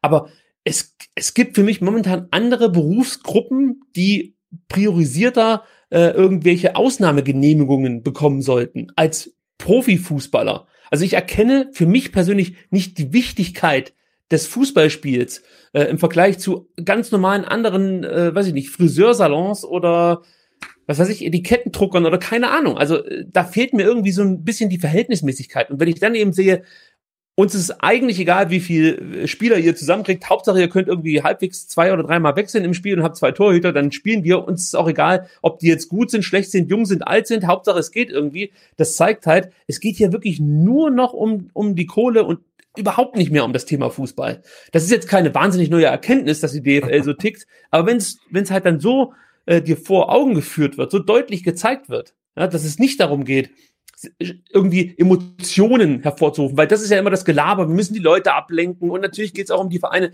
Aber ganz ehrlich, ich gebe auf Deutsch gesagt einen Fick drauf, ob der VfB Stuttgart Ende Juni von mir aus aufsteigt. Weil nichts davon mir irgendwas bedeutet. Ich war nicht Teil dieses Aufstiegs und gleichzeitig sind diese Spiele, die ich da gesehen habe, bessere Testspiele. Also es ist überhaupt nicht mehr, es hat überhaupt nicht mehr die Bedeutung für mich, sollte der VfB aufsteigen, wie wenn ähm, die Saison ganz normal weitergelaufen wäre und der VfB wäre vielleicht nicht aufgestiegen. Das hätte in mir mehr Emotionen hervorgerufen als so ein geschenkter Aufstieg oder eben äh, so ein Corona-Aufstieg oder was weiß ich, was dann da passieren wird.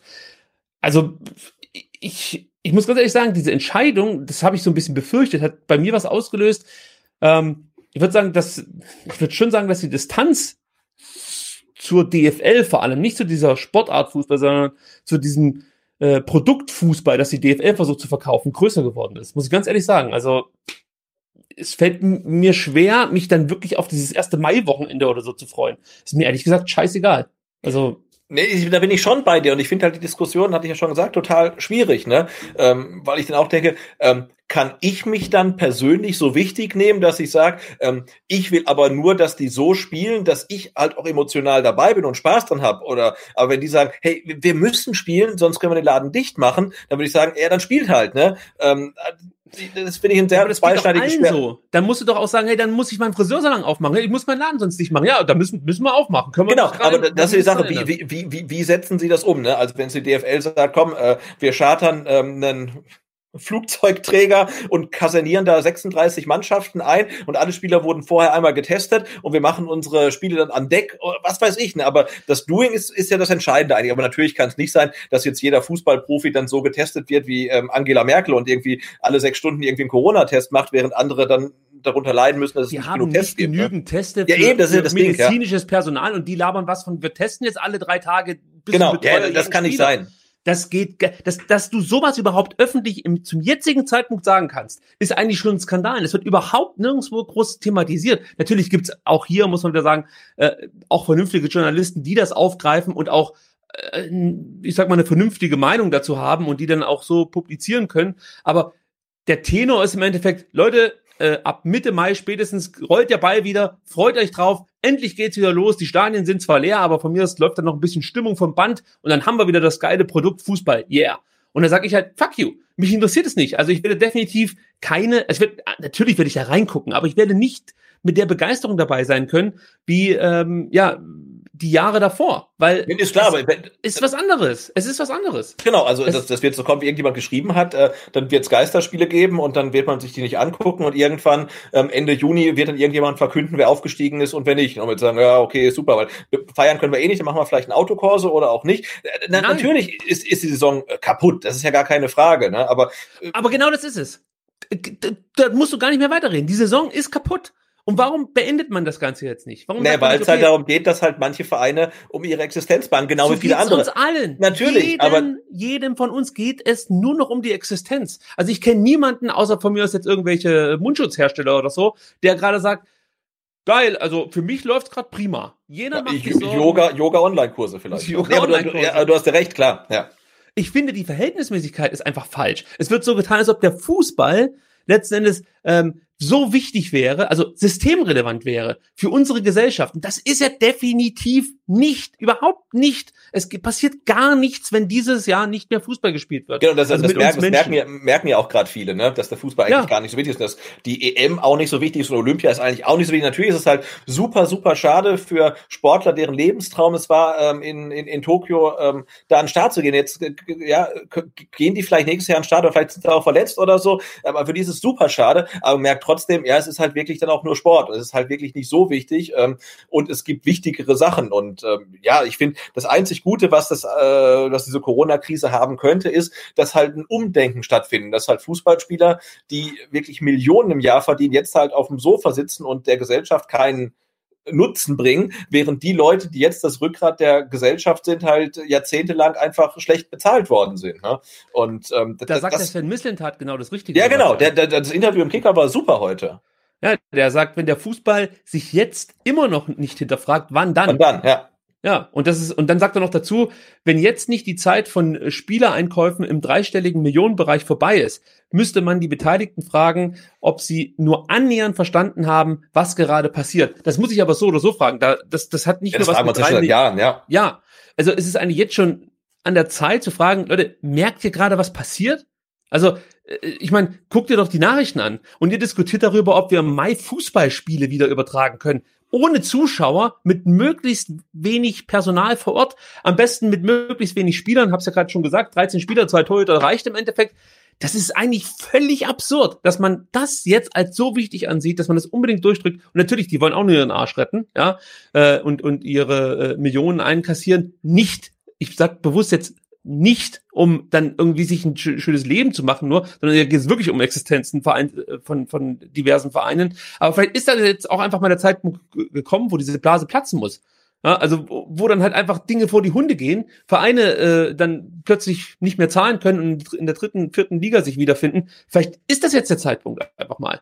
Aber ich finde, dass das Argument, ja, dann haben wir nur noch äh, zwölf Profiklubs, das, das reicht nicht, weil das betrifft fast jeden Einzelhändler aktuell, das, oder Einzelhändler vielleicht noch nicht so sehr, aber äh, jeden, jeden Mittelstandsunternehmer betrifft das momentan, dass er sich auch Gedanken machen muss, ob er nicht zu den 30 Prozent, 40 Prozent gehört, die ihr Geschäft aufgeben müssen aufgrund der Corona-Krise. Und warum soll da äh, der Fußball geschützt werden davor? Also das verstehe ich einfach nicht. Das, das ist klar. Also der Fußball rein. darf keine keine keine Sonderrolle einnehmen. Ähm die, die, die, die, äh, die ihn wichtiger macht, als er eigentlich ist. Das, das ist klar. Aber wenn es halt eine Option gibt, zu sagen, hey, wir können viele Vereine retten, ähm, dann finde ich, sollte man diese Option auch ergreifen. Also wie gesagt, ich bin da, bin da. Ähm, Dann setzt die, setzt die Regeln komplett aus, die, die, ähm, ich sag mal, Liquiditätsregeln, die es sonst gab. Dann äh, verzichte komplett auf irgendwelche, ähm, na, wie heißen die, äh, Lizenzierungsverfahren, setzt das komplett aus und mach's nicht nur, wie sie es jetzt machen. Wenn sie sagen ja jetzt, äh, okay, wenn du momentan in der aktuellen Situation einen Insolvenzantrag stellen musst, also weniger Punktabzug, äh, weniger, ne?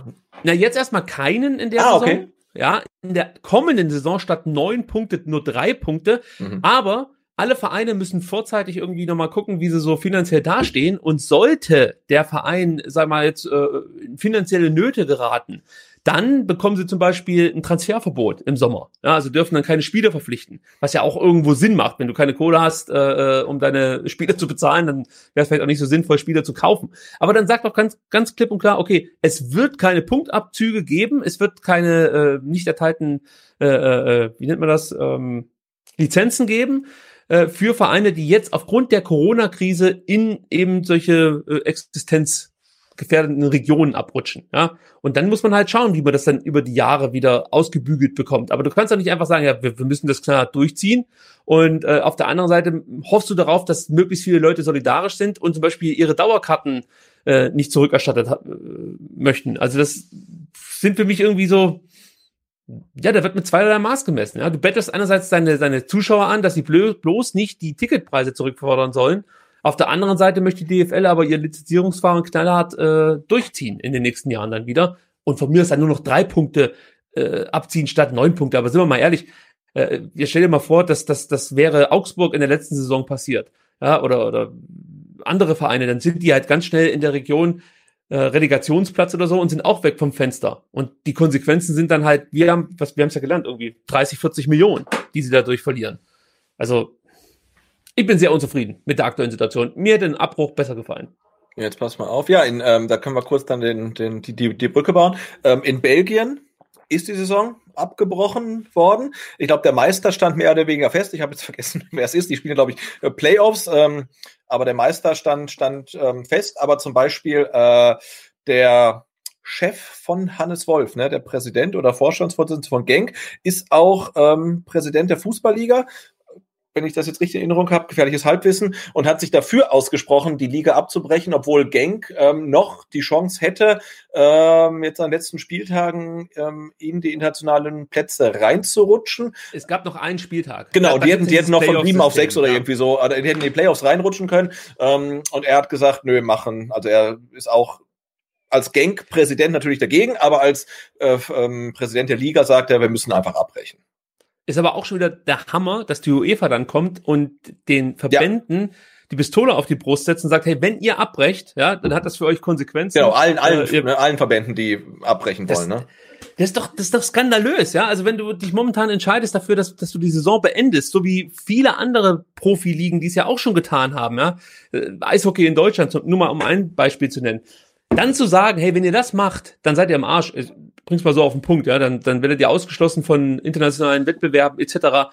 Ey, das ist, das, wir sehen das gerade alles und es wird irgendwie immer so getan, ja, nee, muss man aber auch Verständnis haben. Also das ist, da geht's ja um viel Geld und dann die Vereine, die pleite gehen. Ja, leck mich am Arsch. Dann hast du halt scheiße gewirtschaftet. Wenn du drei Monate keine Einnahmen hast, bis danach pleite, hast du halt scheiße gewirtschaftet. Ja, das, das ist ja die Frage. Ne? Also haben wir, haben wir in Zukunft irgendwie ein System, dass man sagt, ähm, von jedem ähm, Transfer gehen fünf Prozent in irgendeinen Fonds, ne? Oder müssen die Mannschaften fünf Prozent zurücklegen oder irgendeinen Betrag, dass man sagt, hey, ihr müsst einfach. Teile die TV-Gelder ordentlich auf. Oder sowas halt, ne? Also ja, das, ja, das ist doch da fängt's doch schon an. Teil doch einfach mal die TV-Gelder in Deutschland vernünftig auf und, und, und mach das nicht, wie es jetzt ist, dass die Vereine, die schon massig Kohle haben, immer noch mehr dazu bekommen und sich danach hinstellen, ja, sind wir mal ehrlich, ja, warum gucken denn die Leute äh, die, die Bundesliga? Das sind doch wegen den FC Bayern, gucken die doch die Bundesliga. Ja, und dann sag ich, ja, und, und, und gegen wen spielt ihr, wenn keine andere Mannschaft mehr genug Geld hat, um sich eine Mannschaft zusammen zu kaufen, die halbwegs gegen euch mithalten kann? Die, das ist doch nicht so, dass die Leute einschalten, nur weil die Bayern spielen, sondern man erwartet sich ja auch ein gewisses Spektakel. Und wenn du wüsstest, dass die Bayern jedes Spiel 6-0 gewinnen, würde auch keiner mehr einschalten, weil es interessiert halt einfach keine Sau. Ja, das ist wie Formel 1 oder so, das guckt ja auch kein Mensch mehr oder sagen wir mal so, es ist das Interesse in Deutschland ist nicht mehr so groß, wie es noch vor ein paar Jahren war, weil es halt sehr langweilig geworden ist, also zumindest was den Kampf um die Weltmeisterschaft und sowas angeht. Und das siehst du ja auch in Deutschland, dass da ja so ein gewisser Verdruss einsetzt. Meine, ja, ja. Freut sich ja kaum jemand noch, dass die Bayern jetzt wieder Erster sind. Selbst die Bayern-Fans finden es irgendwie scheiße, dass es dieses Jahr wieder klappt. Also jetzt übertreibe ich vielleicht ein bisschen. Ja, aber das, da gibt so viele Stellschrauben, an denen man drehen kann. Da muss man nicht schon wieder anfangen, irgendwo Prozente abzuzapfen. Nee, verteilt die TV-Gelder vernünftig und es muss irgendwo eine Möglichkeit geben, wenn ein Bundesliga-Verein international viel Geld verdient durch Weiterkommen in Champions League, UEFA Cup oder von mir aus Euroleague, was weiß ich, nenn's wie du willst, und jetzt in, in der Euroleague 2 oder was es alles geben soll, ähm, ja, dann müssen die von mir aus dann in irgendeinen Fonds einzahlen, einen Pro Prozentsatz, um dann Vereine zu helfen, die unverschuldet in irgendwelche Krisensituationen kommen. Also man muss da schon vorbauen. Aber TV-Gelder ist für mich der Hauptschlüssel erstmal. Also da muss es ein Umdenken geben, wird's aber nicht. Haben sie ja schon gesagt. jetzt müssen wir mal hier nach, nach, nach den schweren Themen irgendwas Leichtes mal wieder bekommen. Ja, jetzt, oder? Äh, sorry, dass also, wir die Fragen ich, wieder hier. Ja, alles gut, alles gut. Du, ich habe auch gesehen, ich hatte, ich hatte, äh, bevor wir das Thema angesprochen hatten, hatte ich mal kurz geguckt, wenn, wenn man auf den, ähm, auf, mit der Maus äh, über den Bildschirm fährt, dann sieht man oben äh, die Zuschauerzahl und auch äh, Daumen hoch und Daumen runter. Und es sind äh, äh tatsächlich nicht weniger geworden, während wir jetzt über ähm, Corona und DFL okay. und überhaupt gesprochen haben. Und ich habe eine Funktion entdeckt. Pass auf, ich kann, glaube ich, ähm, Fragen einblenden. Achtung. Oh. Das ist, kein, ah. ah, oh, das ist wie bei Sky, oder? Ja, super. Und ich bin jetzt der Christian also, Lindner von VfB STR. Das finde ich auch gut. Also lieber gar keinen Fußball als schlechten Fußball wird hier gesagt. Christian Lindner wäre stolz auf dich, Sebastian. So, ähm, also ich kann jetzt Fragen einblenden und jetzt scroll ich doch mal ähm, äh, durch. Pass auf. Jetzt hier äh, Off-Topic. Ähm, äh, äh, glauben wir, dass die Schulen wieder öffnen nach Ostern? Nee. Ich glaube es auch nicht. Ich, ich, glaube, die Kindergärten werden öffnen und die Schulen, das sehe ich so Mitte Mai. Ja, ich befürchte, es bleibt auch noch so. Also das wir, es sind erstmal Ferien und ich dachte irgendwie total super Ferien, dann habe ich jetzt nicht, äh, bin ich nicht mehr Fake-Lehrer, wie meine Kinder mich nennen, sondern kann halt arbeiten. Aber jetzt, jetzt haben die Kinder ja gar nichts mehr zu tun, ne, während ich arbeiten muss äh, zu Hause. Also das ist ähm, schwierig. Ähm, ja, aber es, ich glaube auch, es wird noch dauern. Aber ich finde schon, man merkt jetzt ähm, an allen Fronten ähm, so die Lockerung der Quarantänemaßnahmen, der Isolation ähm, und das Wiederauferstehen des öffentlichen Lebens sagen jetzt nicht nur ähm, Geschäftsleute, klar, die, die sagen das, weil das weil sie darauf angewiesen sind, aber sagen natürlich auch Politiker, ähm, aber sagen dann mittlerweile auch Mediziner, dass man jetzt irgendwie gucken muss, dass man halt wieder da so äh, ein bisschen Normalität äh, wieder ähm, reinbringt. Und ähm, dass man diese strikten Ausgangssperren oder Kontakt, wie heißt Kontaktbeschränkungen äh, vielleicht lockern muss, um das Ganze dann vielleicht über irgendwelche anderen ähm, Möglichkeiten zu lösen, wie zum Beispiel diese, diese App, über die man dann auch ähm, geteilter Meinung sein kann. Ja. Ähm, jetzt pass auf, ich mach mal weiter. Ähm, DFL, DFL, DFL. Ähm, hier, guck mal. Ja, ähm, ich, gucke. nee, ich weiß nicht. ah, warte, äh, genau. ah, das ist ich sehe die ganze Zeit hier, die Gina sehe ich dich ganz herzlich. Komm, jetzt sehe dann, dann, dann die Gina, pass auf. Zack. So. Ah, guck mal.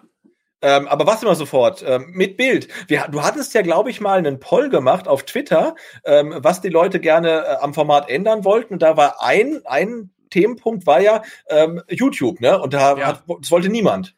Oder kaum ja, also, jemand ich kann schon mal sagen, also dieses, diese Video-Option ist für mich nicht so äh, super, weil, weil während einer Sendung passieren so viele Dinge im Hintergrund, die man in der Aufnahme nicht hört. Ich bin mal ganz kurz dann äh, auf dem Klo, der Sebastian äh, so mal aufs Klo. Ich, ich, ich oder, auch noch ja, äh, dann springt der Olaf in, in, in, äh, ins Mikrofon und solche Geschichten. Ich gucke schon wieder, aber zum Sprung ansetzt, aber heute nicht. Er hat sich jetzt schlafen gelegt auf meine Sporttasche oben auf dem Schrank. Ähm, ja, und dann ist es auch irgendwie noch mal ein bisschen eine Ablenkung, glaube ich, wenn du dann die ganze Zeit mit der Kamera so ein bisschen interagieren musst. Aber was ich mir vorstellen kann, dass wir solche äh, Live-Chat Q&A-Ausgaben vielleicht regelmäßiger in Zukunft machen werden. Ja, voll gut. normalen Podcast. Genau, also ich glaube, jede Woche wäre das wahrscheinlich ein bisschen anstrengend. Ähm, also vor allem, vor allem mit unserem rudimentären Setup. Ich habe auch die ganze Sorge, die äh, ganze Zeit Sorge, dass die Lampe, die ich da oben habe, mir die ganze äh, da gleich, gleich runterkracht. Mir ist am, am, am Freitag bei unserer Generalprobe auch schon irgendwie der iMac mal komplett umgefallen. Zum Glück lag nichts auf dem Tisch, weil sonst wäre der auch ähm, kaputt gewesen. Also ich bin da, äh, also das Setup hat noch, hat noch Luft nach oben, aber ähm, ja, also und man muss ja dazu sagen, es ist ja nicht ausgeschlossen, dass es was noch viel Geileres gibt als so eine Live-Chat- oder Q&A-Ausgabe. Da gab es ja schon Planungen und Corona hat uns dann so ein bisschen einen Strich durch die Rechnung gemacht. Ja, also, das stimmt. Ja, also ohne zu viel verraten zu wollen, aber das Thema YouTube haben wir schon im Auge. Aber ja, Sebastian sagt es im Endeffekt, es sollte ja dann eine gewisse Qualität erreichen und da sind wir uns nicht sicher, ob das jetzt so ein Format ist, dass man jetzt mehrmals die Woche am besten senden sollte. Ja. Ähm, Pass auf, ich glaube, der, der, der, der Marc Nikolai Schlecht hatte zwischendurch schon mal gefragt, das ist dann irgendwie nach oben verschwunden. Ähm, die peinlichsten Momente ähm, in, in, in 100 oder 99 Ausgaben. Und der Christoph, also der Ray, fragt, äh, die Highlights. Ähm, ich glaube, wir hatten eben schon die persönlichen Gespräche, die sind schon immer ein Highlight irgendwie. Ich bin gerade bei peinlichste Momente. Also für mich ist es halt immer äh, peinlich, wenn, wenn ich irgendwie den Satz nicht so hinkriege, wie ich den äh, gerne formulieren möchte. Und das ist aber oft so, dass also wir haben ja keine Skripte oder so. Oder äh, wir haben auch keine direkten Vorgaben, über was wir jetzt sprechen, sondern wir überlegen uns vorher, welche Themen interessieren uns und ähm, haben dann natürlich zum Beispiel die, die wichtigsten Zitate und so uns zusammengesucht, damit wir die dann richtig wiedergeben können. Aber unsere Meinungen entstehen ja live in dem Moment, wenn wir darüber sprechen. Und da kann es natürlich schon mal sein, dass du irgendwas sagst und merkst, ah, irgendwie biege ich da jetzt, glaube ich, gerade falsch ab. Und im professioneller Podcast würde sagen, ah, lass uns noch mal anfangen. Und wir ziehen es halt dann einfach durch. Die meisten sagen wir mal jetzt Fan-Podcasts machen das so wie wir, gar keine Frage. Aber das ist immer für mich dann peinlich, wenn ich dann merke, ah nee, jetzt erzählst du gerade Scheiße. Das äh, ärgert mich dann, aber das lässt sich halt nicht vermeiden. Ansonsten richtig peinliche Momente. Hm. Also, also der peinlichste Podcast-Moment, das kann ich vielleicht noch kurz sagen. Der peinlichste Podcast-Moment, der liegt jetzt inzwischen auch zwei Jahre äh, in der Vergangenheit. Das war Dieter, um das nochmal anzusprechen, als ich mich da äh, maximal scheiße benommen habe. Das war das mit peinlichste, was ich bislang je gemacht habe. Aber bei STR ist der Kelch bislang an mir vorübergegangen. Sebastian, bei dir was peinlich? Nee, peinlich ist halt, wenn, wenn, wenn du halt irgendwas gesagt hast und gingst davon aus, dass es richtig ist und dann weiß ich nicht, nach der Sendung irgendwie ganz viele Leute darauf hin, dass das halt komplett falsch war. Also wirklich faktisch falsch, ne? Ähm, mhm. das, das ist halt schlimm. Und wenn du einen Text schreibst, ähm, dann klar, dann kannst du halt irgendwie so einen Faktencheck machen, aber wenn du halt dann das erzählst und wenn ich jetzt gerade was zu Hannes Wolf und seinem Präsidenten erzählt habe und das war falsch, dann ist es vielleicht nicht ganz so schlimm, aber es sollte natürlich eigentlich passen. Und eigentlich sollte man natürlich auch nichts über Sachen erzählen von dem man nur so äh, eine Halbwissen hat, aber das, das passiert halt und ähm, ja, wir, wir schneiden ja auch nicht, ne? Also ich glaube, nee, also am Anfang mal rausstehen, wenn ich aufs Klo musste. Mittlerweile machst du das ja auch nicht mehr. und, äh, ähm, das ist halt mehr oder weniger alles, alles ungeschnitten halt, ja. Und Highlight? Gibt es ähm, für dich ein besonderes Highlight? Also ich finde, ähm, ich fand, ich finde die Vor-Ort-Termine Termine total geil. Also auch nicht nur ähm, also einmal die persönlichen, oder die, die Gespräche finde ich gut, ähm, aber ich fand es halt wirklich gut, die dreimal haben wir es gemacht, viermal, äh, wenn wir da mit dem Aufnahmegerät ähm, halt irgendwo vor Ort waren und aufgenommen haben. Ne? Also sei es nach dem ähm, äh, dunkelroten Tisch oder sei es nach der äh, MV 2019 oder so. Das äh, fand ich immer ziemlich geil, weil dann hat man immer so das Gefühl, man wäre irgendwie so ein, so ein äh, rasender Reporter irgendwie. Ne? Also vor Ort dann nach der MV noch aufnehmen, während da irgendwie der Saal schon ausgekehrt wird und so weiter. Das fand ich cool.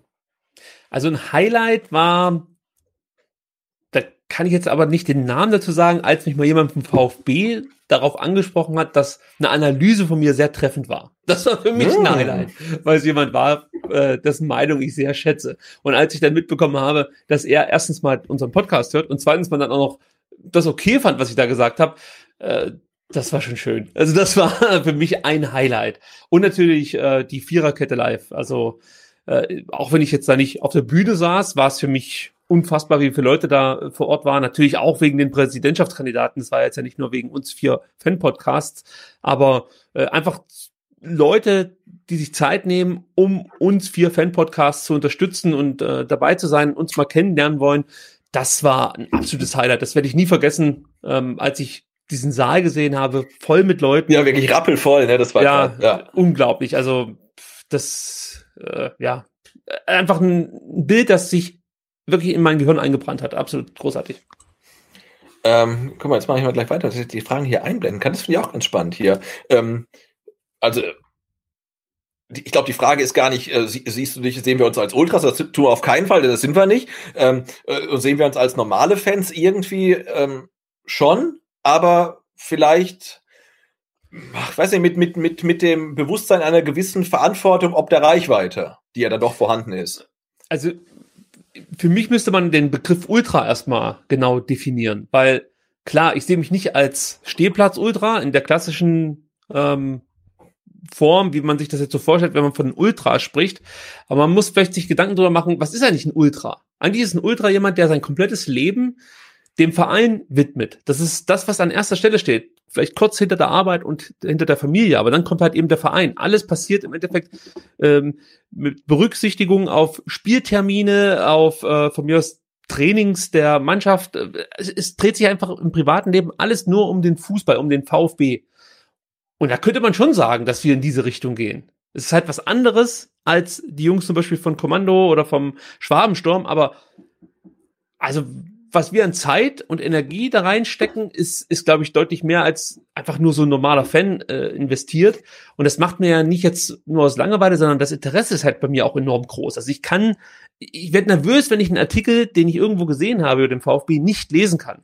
Ja, äh, äh, zum Beispiel hat der Ray äh, einen tollen, tollen Blogbeitrag letzte Woche oder am Wochenende geschrieben, auch zum Thema äh, DFL, VfB, wie man sich verhalten sollte in der aktuellen Krise und so weiter und so fort. Und den konnte ich erst vorhin lesen, da werde ich schon nervös, weil ich, ich, ich muss das unbedingt lesen, ich will das aufsaugen. Und das fehlt mir, wenn ich es nicht sofort kann.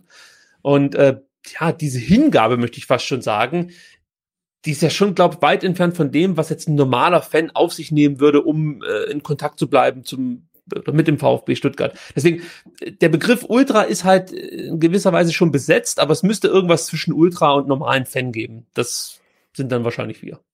Ja, denke ich auch. Aber ne, wenn ich halt dann sehe, dass ähm, manche Fans halt dann unter der Woche halt äh, zu Auswärtsspielen nach sonst wohin fahren, da denke ich, okay, die sind halt irgendwie ja noch viel mehr dabei und investieren halt noch viel mehr als ich. Ähm, und äh, ja, also da, da, gibt es vielleicht noch was dazwischen, aber das Schöne ist, man muss sich ja auch nicht in irgendeine Schublade rein definieren. Es gibt halt solche und solche und solche und äh, vielleicht auch mittlerweile halt dann mehr Fans, die sich äh, dann online irgendwie engagieren oder ihre Zeit halt nicht ähm, mit Auswärtsfahrten verbringen, sondern sich vielleicht damit, sich das Spiel halt irgendwie, so wie du halt dreimal anzugucken oder halt äh, gleich nach Abpfiff einen Text zu schreiben oder so. Und solche gibt's halt auch. Aber im, im Grunde genommen sind wir dann ja doch irgendwie alle gleich, weil unser Herz dann für, für den gleichen Verein schlägt und äh, in, in unterschiedlichen Ausprägungen halt.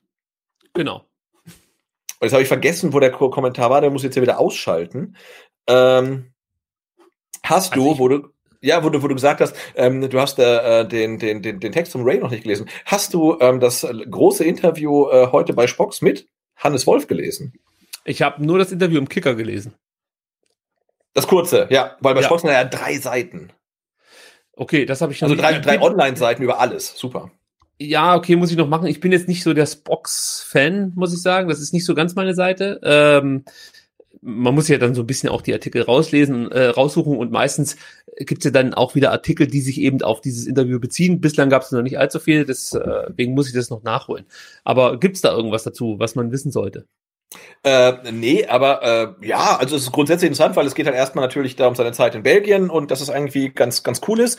Ähm, und dann geht es natürlich auch ähm, um, um Dortmund und um VfB und um, um den HSV. Und ähm, da hat er dann ähm, den, den, den Satz gesagt, ich muss es jetzt äh, paraphrasieren, er hat gesagt, also er hatte damals ähm, schon das Gefühl, dass beim VfB ähm, wäre was Besonderes gewesen, aber jetzt mit zeitlichem Abstand ist er sich ganz sicher, dass es so war, dass da halt gerade in der Zeit mit Schindelmeiser und ihm und, und der Mannschaft und den Fans und dem Aufstieg halt, dass da gerade was Besonderes entstand halt. Und da dachte man, ja, das sehen halt viele Fans ganz genauso.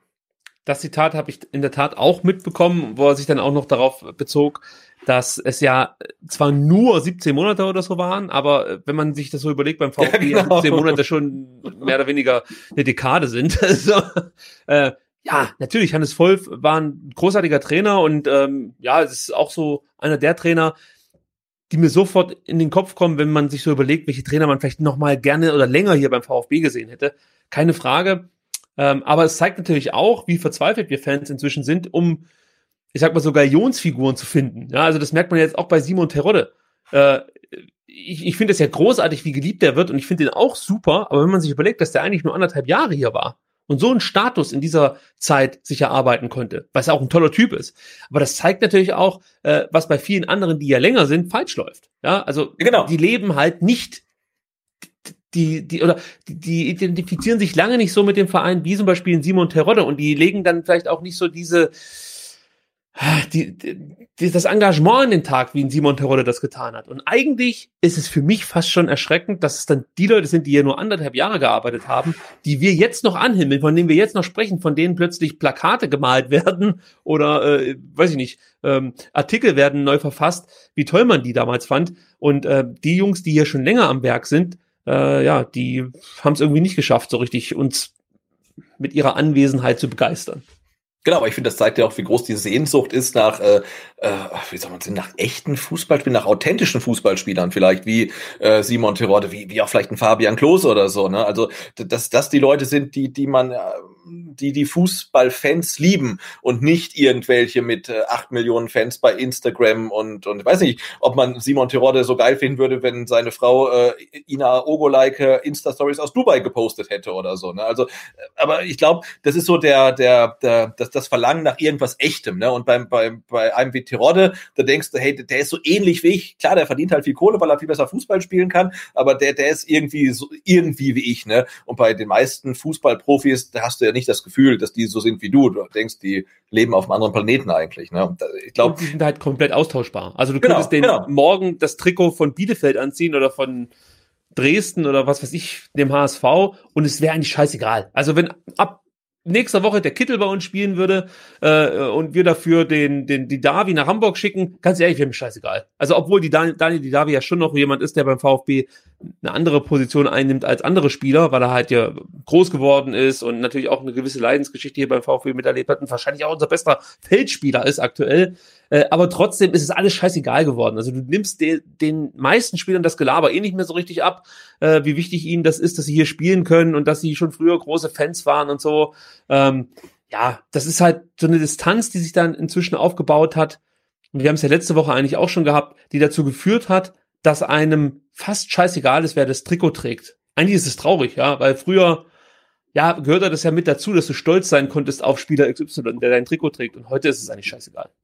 Genau, ich habe die, ich, da, das habe ich mich neulich mal gefragt. Meinst du, das wird besser, ähm, wenn wir jetzt auch dann aufgrund der aktuellen Situation äh, die, die jungen Wilden ähm, Part 3 hätten? Also angenommen, ähm, ähm, Luca Mack und Lee Egloff und Per Lockel spielen nächstes Jahr erste Mannschaft. Äh, glaubst du, das wird dann automatisch besser oder sind die dann auch schon so sehr Fußball-Profi 2020, ähm, dass es nicht besser wird, diese Identifikationskrise?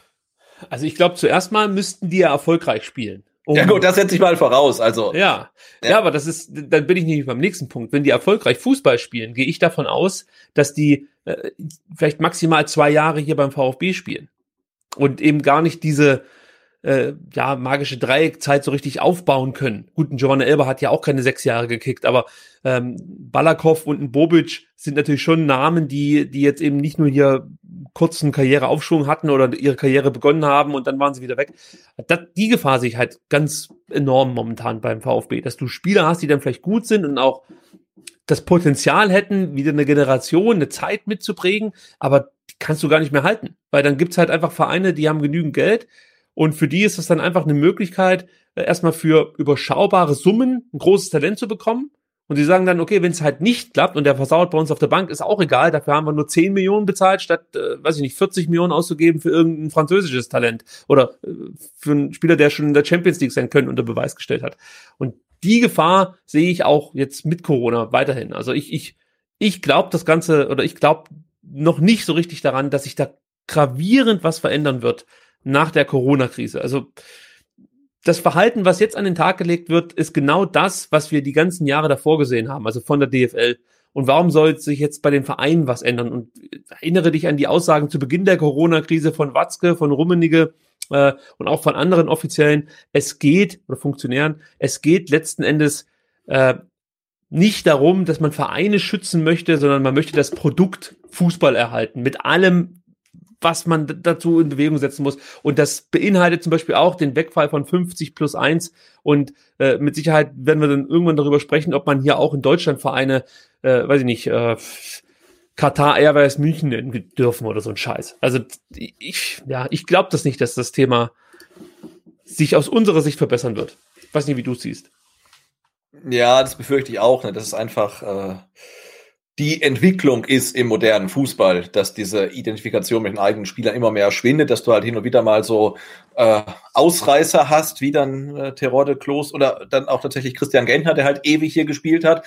Ähm, aber so wie es halt dann vor 10, 20 Jahren noch gang und gäbe war, dass halt manche Spieler ihre ganze Karriere bei einem Verein verbracht haben, das, das gibt's ja schlichtweg nicht mehr. Ne? Und so schwindet halt dann ähm, die Identifikation, es sei denn, du hast halt äh, brutale Ausreißer irgendwie, die, ja, so wie Simon Terodde nur kurz da waren, aber irgendwie so sympathisch waren und dazu noch so brutal erfolgreich waren und dich zum Aufstieg geschossen haben, dass irgendwie alles zusammenkommt, dass du denkst, irgendwie, ey, den, den vermisse ich, ne? Auch wenn du genau ja. weißt, dass der vielleicht in der ersten Liga keine Tore schießen wird. Aber ähm, ja, also ich ja, sehe ich so, so wie du.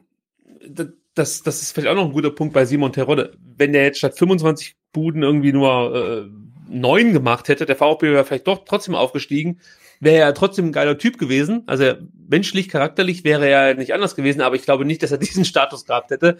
Natürlich, das meinte ich eben vorhin damit, du brauchst natürlich dann auch den Erfolg, das muss irgendwie auch gerade passen. Du musst in der richtigen oder zum richtigen Zeitpunkt dann auch in der richtigen Mannschaft spielen. Und ähm, ja, Lee Eckloff ist mit Sicherheit ein begnadendes Talent, aber wenn der VfB in der kommenden Saison in der Bundesliga spielen sollte, äh, weiß ich nicht, ob das dann schon der richtige Schritt ist. Ich kann es nicht einschätzen. Also nee, das war jetzt auch tatsächlich nur nur theoretisch gemeint. Also ob mit ähm, jungen Wilden die Identifikation wieder zurückkommen kann oder ob das gar nicht der, der, der Faktor ist, ob es gar nicht die Spieler sind, sondern halt wirklich mehr die, die allgemeine Entwicklung im Fußball und dass wir nie wieder dort dorthin kommen. Also in den letzten Jahren gab es für mich immer nur eine Distanzierung zum VfB. Also das klingt jetzt ziemlich krass, weil äh, gefühlt rede ich und lese ich so viel über den VfB wie nie zuvor. Aber diese, diese wirklichen Emotionen, so wie ich sie früher hatte, diese äh, eigentlich bedingungslose Liebe, die ist nicht mehr so vorhanden. Das muss ich ganz ehrlich sagen. Also es ist, das Drumherum hat einen höheren Stellenwert für mich eingenommen. Also gerade das Treffen mit den Leuten vor dem Spiel, das Interagieren auf Twitter und so weiter, ähm, auch das Lesen von Blogbeiträgen, all das hat einen viel höheren Stellenwert eingenommen als früher. Aber dass ich jetzt wahnsinnig enttäuscht bin, wenn der VfB absteigt, äh, das ist zum Beispiel nicht mehr so. Also, das, das war natürlich jetzt erst mein zweiter Abschied, den ich miterlebt habe, aber das war halt so, ja, guck dir die Deppen an. Also, es war halt einfach so, so im Endeffekt, ja klar, steigen die ab. Ja, mit einem Kader, von dem man ausgeht, dass er irgendwie international mitspielen könnte. Wir haben, wir sind mit einem Weltmeister abgestiegen. Ich meine, wie viel, äh, wie viele äh, Vereine haben das hinbekommen, dass sie mit einem amtierenden Weltmeister, ja, also in der Saison nach der Weltmeisterschaft äh, abgestiegen sind. Wie viele Vereine gab es da in der Bundesliga? Wahrscheinlich nicht so viele. Und ähm, ja, ich weiß nicht, also die Distanz zwischen mir und dem VfB rein sportlich gesehen äh, wurde leider größer in den letzten Jahren. Ja, geht mir auch so. Also die, die, die emotionale Distanz, die, die, mhm. die, die, die wächst so ein bisschen. Also vermutlich sieht man echt, äh, das mittlerweile dann vielleicht mehr wie, wie ein Journalist mit so einer gewissen Distanz halt, äh, was schade ist. Ich, ich fand es auch der letzte Woche ähm, interessant, als wir dann mit äh, Clemens und Marco gesprochen haben und denen es ja nicht anders ging. Ne? Und die sind ja wirklich äh, im wahrsten Sinne des Wortes noch viel näher dran als wir am Spiel geschehen und auch denen geht's ja ähnlich halt. Ne? Und es ist äh, wirklich äh, schade. Und jetzt die aktuelle Situation wäre eine Chance, das zu ändern, ähm, aber es sieht nicht danach aus. Ja, also ich bleib dabei. Ich ähm, bin großer Freund von den Herrschaften, die dann vielleicht in den A-Jugendmannschaften tolle Arbeit leisten und ähm, da viel mehr Identifikation vorleben, als das von dem einen oder anderen Profi getan wird. Also ja, Daniel Teufel, Nico Willig, aber auch die Jungs, die sich da einen Arsch aufreißen, die, also die jungen Spieler. Ähm, ja, die feuere ich dann, glaub, lieber an, als eben dann, weiß ich nicht, jemand, der im Sommer äh, für, für vier Millionen hier zum VfB kommt und dann mehrere Millionen im Monat, äh, im Jahr verdient und äh, ja, mehr oder weniger dann nach guten Leistungen auch relativ schnell wieder weg ist. Ja. So, jetzt gucke ich mal. Wir haben jetzt 165 Zuschauer. Ich glaube, ich, ich, ich teile das jetzt nochmal auf Twitter. Das war vielleicht die ähm, äh, ähm, 100 äh, was müssen wir haben? 189,3 dann schaffen, oder? Ich, ich, ich, deine Zahlen, die sind mir momentan schleierhaft, weil ich. Aber wenn du mit der Maus, wenn, wenn du mit der Maus über den, über den Screen fährst, siehst du da nicht, äh, wir haben, wir haben auch ähm, schon einen Daumen nach unten. Ja, das passiert natürlich. Das kann man vielleicht auch nochmal ganz kurz. Der Quotendaumen. Das kann man vielleicht auch nochmal ganz kurz sagen. Das ist ja mehr oder weniger der Ritterschlag, wenn sich Leute sowas anschauen, nur um einen Daumen nach unten zu geben. Also äh, da muss man ja schon irgendwas richtig machen. Wenn da einer sich jetzt mehrere Minuten hinsetzt, sich das anschaut und dann den Daumen nach unten gibt, aber scheiß drauf. Ja, solange du da rumtwitterst, kann ich ja noch ja, so ein paar, mal kurz. Ja, ein paar Themen ähm, hier mit reinbringen, die vielleicht interessant sind. Ja, natürlich das meiste eh schon mitbekommen, aber was ich noch interessant fand, war, dass die Kaufoption ähm, die Eric Tommy in seinem Leihvertrag in Düsseldorf eingearbeitet hat, äh, vielleicht nicht gezogen werden kann von Fortuna Düsseldorf, denn also falls ihr es nicht wisst, Düsseldorf kann Eric Tommy nach der Saison für drei Millionen Euro fest verpflichten. Und äh, das Problem ist, dass äh, Fortuna Düsseldorf nicht so viel Kohle hat und versucht diese Summe etwas zu drücken, sollte Düsseldorf absteigen sogar, ja, dann äh, wäre es eigentlich unmöglich, Eric Tommy irgendwie zu verpflichten. Und jetzt ist natürlich die Frage, wie geht's weiter mit Erik Tommy? Es gibt ja genügend Fans, die sagen, Mensch, der sollte eigentlich beim VfB wieder eine Rolle spielen. Und der Walter war ja so ein Stück weit außen vor, sollte eigentlich auch zum Rechtsverteidiger umgeschult werden, ähnlich wie es jetzt Massimo ergangen ist. Ähm, ja, aber Sebastian, vielleicht mal deine Meinung dazu. Unabhängig vom von der Ligazugehörigkeit, würdest du Erik Tommy zurückholen nach dem Jahr in Düsseldorf oder würdest du sagen, nee, äh, drei Millionen lieber nehmen? Schwierig, ne? Also es kommt dann natürlich auch darauf an, wer ähm, steigst du auf, steigst du nicht auf, wer bleibt äh, vom aktuellen Kader da auch nicht. Aber ich meine, Erik Tommy hat jetzt dann durchaus gezeigt, dass er äh, ein Bundesliga-tauglicher Spieler ist, weil ich glaube, er hat Du hast seine Statistiken nicht gerade zufällig zur Hand oder so. Jetzt nicht so schlecht getroffen, ne? Ja, er hat in den letzten Spielen vor allem regelmäßig getroffen. Da hat er, glaube ich, drei Buden gemacht und auch ein paar Vorlagen äh, geliefert. Also das ist jetzt so nur aus dem Gedächtnisprotokoll äh, zitiert. Bitte regt euch nicht drüber auf, wenn es nicht ganz genau stimmen sollte. Ich muss aber ehrlich sagen, Fortuna Düsseldorf gehört nicht unbedingt zu meinen allerliebsten Mannschaften in der Bundesliga, deswegen verfolge ich die nicht ganz so intensiv. Genau, aber Fortuna Düsseldorf habe ich ja heute auch im Kicker gelesen, was, was natürlich richtig ist, ist äh, die Mannschaft, äh, wo ähm, VfB-Spieler, die hier so ein bisschen Ungnade gefallen sind, dann definitiv reüssieren. Ne? Also das heißt ähm, äh, Matthias Zimmermann oder ähm, Kevin heißt der Stöger. Ja, aber das Äh, sind jetzt Kevin Stöger und- kannst du nicht dazu zählen. Ja, und wer steht jetzt bei, bei Düsseldorf im Tor? ja, aber auch nur, weil die anderen Torhüter verletzt sind. Ja, aber er ist jetzt Bundesliga-Keeper, ne? Der Kastenmeier. Ja, der Kastenmeier. Ist jetzt Bundesliga-Keeper. Ja, also ich bin. Ich, Ach, was das angeht, tue ich mich immer ein bisschen schwer damit. Also bei, bei Matze Zimmermann sage ich schon, schade, dass der abgegeben wurde, weil den fand ich auch wieder menschlich ganz wichtig. Und das hat man ja dann auch in der Abstiegssaison mehrfach sich nochmal anhören dürfen, dass er ja auch gesagt hat, der VfB hat Mentalität abgegeben und vermeintlich Qualität dazugeholt, was dann ja auch nochmal zu überprüfen äh, ist, dann vielleicht, ob da wirklich Qualität hinzugefügt wurde.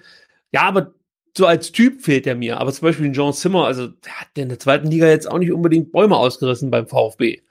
Also mag sein, dass er da mal ein gutes halbes Jahr in Düsseldorf spielt und auch in Zimmer mit seiner Art und Weise Fußball zu spielen, kann ich mir gut vorstellen, dass der dann bei so einer Mannschaft wie Düsseldorf vielleicht eher Fuß fasst als beim VfB. Also ist schade, dass er gegangen ist. Bei Zimmermann gebe ich dir recht, aber bei den anderen ist es mir ehrlich gesagt egal. Ja, das haben, dann haben sie halt irgendwo anders ähm, nochmal so eine Karriere starten können, die man ihnen in Stuttgart nicht zugetraut hat. Aber ja, ich weiß nicht, ob das jetzt was damit zu tun hat, dass Düsseldorf ein besonders gutes Näschen hat für äh, gescheiterte Stuttgarter Talente oder Transfers oder so. Ja, aber vielleicht hat, hat, äh, sind halt in Düsseldorf äh, genau die Spielerqualitäten gefragt, die halt beim VfB irgendwie nicht so zum Zuge kommen. Ne? Also Das kann schon sein. Ja.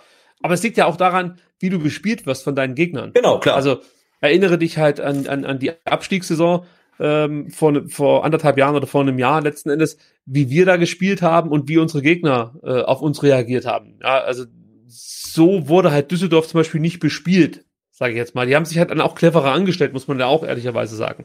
Der VfB hat sich halt sehr einfallslos, emotionslos und ähm, ja, vor allen Dingen mit mit zu wenig Einsatzbereitschaft dem Ganzen versucht entgegenzustemmen, wenn man das überhaupt so nennen kann, stemmen. Also das ist, mag schon sein, dass uns dann vielleicht auch ein, ein, ein Zimmermann gut getan hätte, aber die Frage ist halt, ob dann die Trainer auf so einen Spieler gesetzt hätten. Also genau, und du brauchst ja beim VfB dann eigentlich auch äh, gleich vier, Spiel, äh, vier Trainer, die auf den Spieler setzen, weil sonst funktioniert es ja auch nicht halt. Ne? Ist ja das so. stimmt. Ähm, pass auf, hier, der Janik hat noch eine gute Frage, ähm, historisch quasi. Ähm, unser größter Wunsch, was wir beim VfB unbedingt nochmal erleben möchten. Also ich habe ja, was, Also was ich hab der die- bei hab- mir wäre, ist die Champions League Hymne in, im Neckarstadion, schreibt er noch dazu. Genau, also ich habe die, Ja. ähm, aber was war denn die Champions League? War das, ähm, weiß es jemand? Das war entweder Chemical Brothers oder Prodigy. Was, die Champions League Hymne? Also nicht die Champions League, also die Einlaufmusik in der Champions League. Das war, ähm, ich glaube, es war ähm, Prodigy. Also, das wäre größer, wenn du unbedingt nochmal erleben möchtest. Also ich glaube ein Pokalsieg. Das ist ja der einzige, der einzige Ja. Titel, den du noch gewinnen kannst, so richtig, ne? aber vom Aufstieg mal abgesehen. Ja, also äh, äh, auch weil der Weg dahin so geil sein kann. Wenn du Glück hast und hast ein paar Heimspiele, ein paar wirkliche Pokalnächte, an die du noch lange zurückdenkst, vielleicht von mir aus ein Halbfinale mit Elfmeterschießen und so Geschichten. Ich glaube, darauf hätte ich mega Bock. Natürlich, Meisterschaft würde ich auch nehmen, wenn es sein muss. Ja, aber, Aber das, das ist- kann man ja nicht ernsthaft. Ähm, ja, das ist völlig illusorisch, aber so eine geile Pokalsaison, da hätte ich mal Bock drauf. ich meine, was ich unbedingt nochmal erleben möchte äh, beim VfB wäre auch ein Pokal-Heimspiel. ja, also das einfach stimmt. noch erste Runde halt. Also ich bin mir sicher, sollte die kommende Saison auch erstmal ohne Zuschauer stattfinden, sind die ersten drei Wochen safe alle Heimspiele beim VfB. Ist schön. Erstes Heimspiel und dann gleich Geistspiel. Das kann natürlich sein. ja, aber ansonsten, oder ja, von mir ist auch mal, obwohl, komm, ich habe gar keinen Bock auf so scheiß Champions League und so. Muss ich ganz ehrlich sagen, das, das, das kotzt mich schon an, wenn ich das im Fernsehen sehe. Also die Spiele oder die Art und Weise, wie die Jungs da Fußball spielen, finde ich schon geil. Aber dieses Hackmeck drumherum, das braucht echt keine alte Sau mehr. Also äh, das ist, das ist wie so Let's Dance nur für Fußball. Also ich weiß auch nicht. Also das ist mir zu viel drumherum und dann mit ihrer Hymne. Ah, Ich weiß auch nicht. Das ist alles nicht meine Welt. Ich will, dass die Jungs auf, auf den Platz gehen. Da läuft eine Einzugsmelodie, die passend zum Verein ist. Also ich höre die Musik und weiß, das ist Mannschaft XY und ähm, dann will ich auch so Spieler in den Mannschaften sehen, die ich total mit diesen Vereinen verbinde. Ja, also überleg mal Ajax in den 90ern oder so. Da gab's halt die Spieler, du wusstest im Endeffekt, das, das ist Ajax, wenn du nur die Namen gehört hast. Das ist ja heute äh, eigentlich mittlerweile auch so, in, in jedem Jahr, in dem Ajax dann wieder in der Champions League spielt, musst du dich auf eine komplett neue Mannschaft einlassen, gefühlt. Ja, und das, ähm, ja, das nimmt mir auch so ein bisschen den Spaß an diesen internationalen Vergleichen. Hast du noch weitere Fragen? Äh, ich gucke, also ich lese gerade Daumen runter ist gut für den YouTube-Algorithmus. Also, mehr Daumen runter. Mehr Daumen runter. Äh, wir haben jetzt zwei und äh, 164 ähm, äh, Zuschauer. Ich, wir machen echt weiter, bis wir 189,3 haben. Dann können wir so, sofort aufhören. Ähm, ich, ich scroll gerade durch, ob ich noch Fragen habe. Ähm, also hier gab es noch gerade äh, Kommentare, weil ich gesagt habe, es bleibt kein Spieler mehr bei seiner ähm, Mannschaft äh, durch seine ganze Karriere. Natürlich wird hier zu Recht äh, Steven Gerrard ähm, genannt und, ähm, und Totti, ähm, aber die, die spielen ja auch alle nicht mehr. Ne? Ähm, und ich kann mir jetzt nicht vorstellen, dass aus der aktuellen Generation jetzt irgendjemand ähm, sein, sein Leben lang irgendwo bleibt. Das wäre mir übrigens auch nicht so wichtig. Also für mich wäre es jetzt nicht wichtig, dass ein Spieler wirklich seine komplette Karriere bei einem Verein absolviert. Aber mir wäre halt wichtig, wenn ein Spieler äh, zu einem Verein geht, nicht nur, weil er irgendwie dann das bessere Angebot bei Verein XY äh, annimmt, sondern weil ihm was bedeutet, für diesen Verein zu spielen. Also äh, ich habe halt das Gefühl, dass viele äh, wirklich dann nur noch irgendwo hingehen, weil halt einfach die Summe auf dem Vertrag dann letzten Endes den ausschlaggebenden Grund ähm, oder der ausschlaggebende Grund ist. Und da wird es mir halt irgendwie mal wieder ganz gut gefallen, wenn einer sagt, ja, ich hätte auch ein Angebot aus, was weiß ich jetzt, Augsburg, aber ich wollte schon immer für den VfB spielen. Ja. Es, es gab für mich nur den VfB. Also als ich gehört habe, dass der Missentat mich will, stand für mich fest, ich wechsle zum VfB. Äh, und, und wenn das dann noch ein halbwegs guter Kicker wäre, dann würde ich mich natürlich noch mehr freuen. Dann darf der gerne zwei, drei Jahre hier spielen, noch besser werden und dann wieder gehen. Das ist völlig in Ordnung, da kann ich mit leben. Das ist ja vergleichbar mit Giovanna Elber, obwohl der jetzt ja nicht gesagt hat, er wollte unbedingt nur zum VfB und so. Aber ich weiß nicht, Giovanna Elber habe ich nach dem ersten Scheißjahr schon direkt abgenommen, dass er sich hier beim VfB ähm, ja, nochmal für Größeres empfehlen möchte, der hat ja wirklich eine ganz, ganz miserable erste Saison hier gespielt, war der Chancentod schlechthin und ist dann erst eigentlich zu diesem Ausnahmestürmer geworden, der dann letzten Endes war. Nicht nur hier in Stuttgart, sondern auch natürlich in München dann später.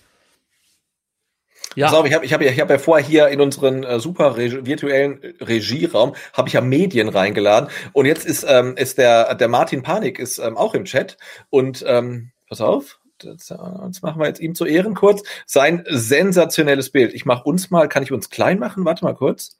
So vielleicht. Nee. So? Auch blöd. Du musst nur diesem Bild jetzt diesen Screen. Pass auf, wir machen nur den Screen. Solo on. Zack. Super, so, oder? Das hat er sich verdient. Das hat er sich wirklich verdient. Also, ja, ich habe es vorhin erst gesehen. Einfach fantastisch. Hut ab. Martin Panik, der Herr, der, weiß nicht, was, was macht man sowas? Mit Photoshop? Ja, ja ich glaube, der, der, ja. der, der Memes und äh, äh, Clips. Super, super gut. Also vor allem die, mit, mit, mit sehr viel Detailliebe. Also ich mag den, den Mario Gomez oben mit der, mit der Abseitsfahne. Großartig. Ja, stimmt, das ist mir aufgefallen. Jetzt sehe ich es erst. Ja, super. Ja, äh, ich glaube, es gibt, wenn ich es richtig gesehen habe, gibt es ja schon noch ein paar, muss man nach unten scrollen. Da ja, da gibt es schon noch Fragen. Fragen. Ich wollte jetzt mal, den muss ja. ich kurz hier den, den, den, den, den, den Big Lebowski, den muss ich kurz, zack, so. Ich, muss noch mal aufs Tempo hier drücken, damit wir möglichst viel mit, mit reinbekommen. 175, äh, ja.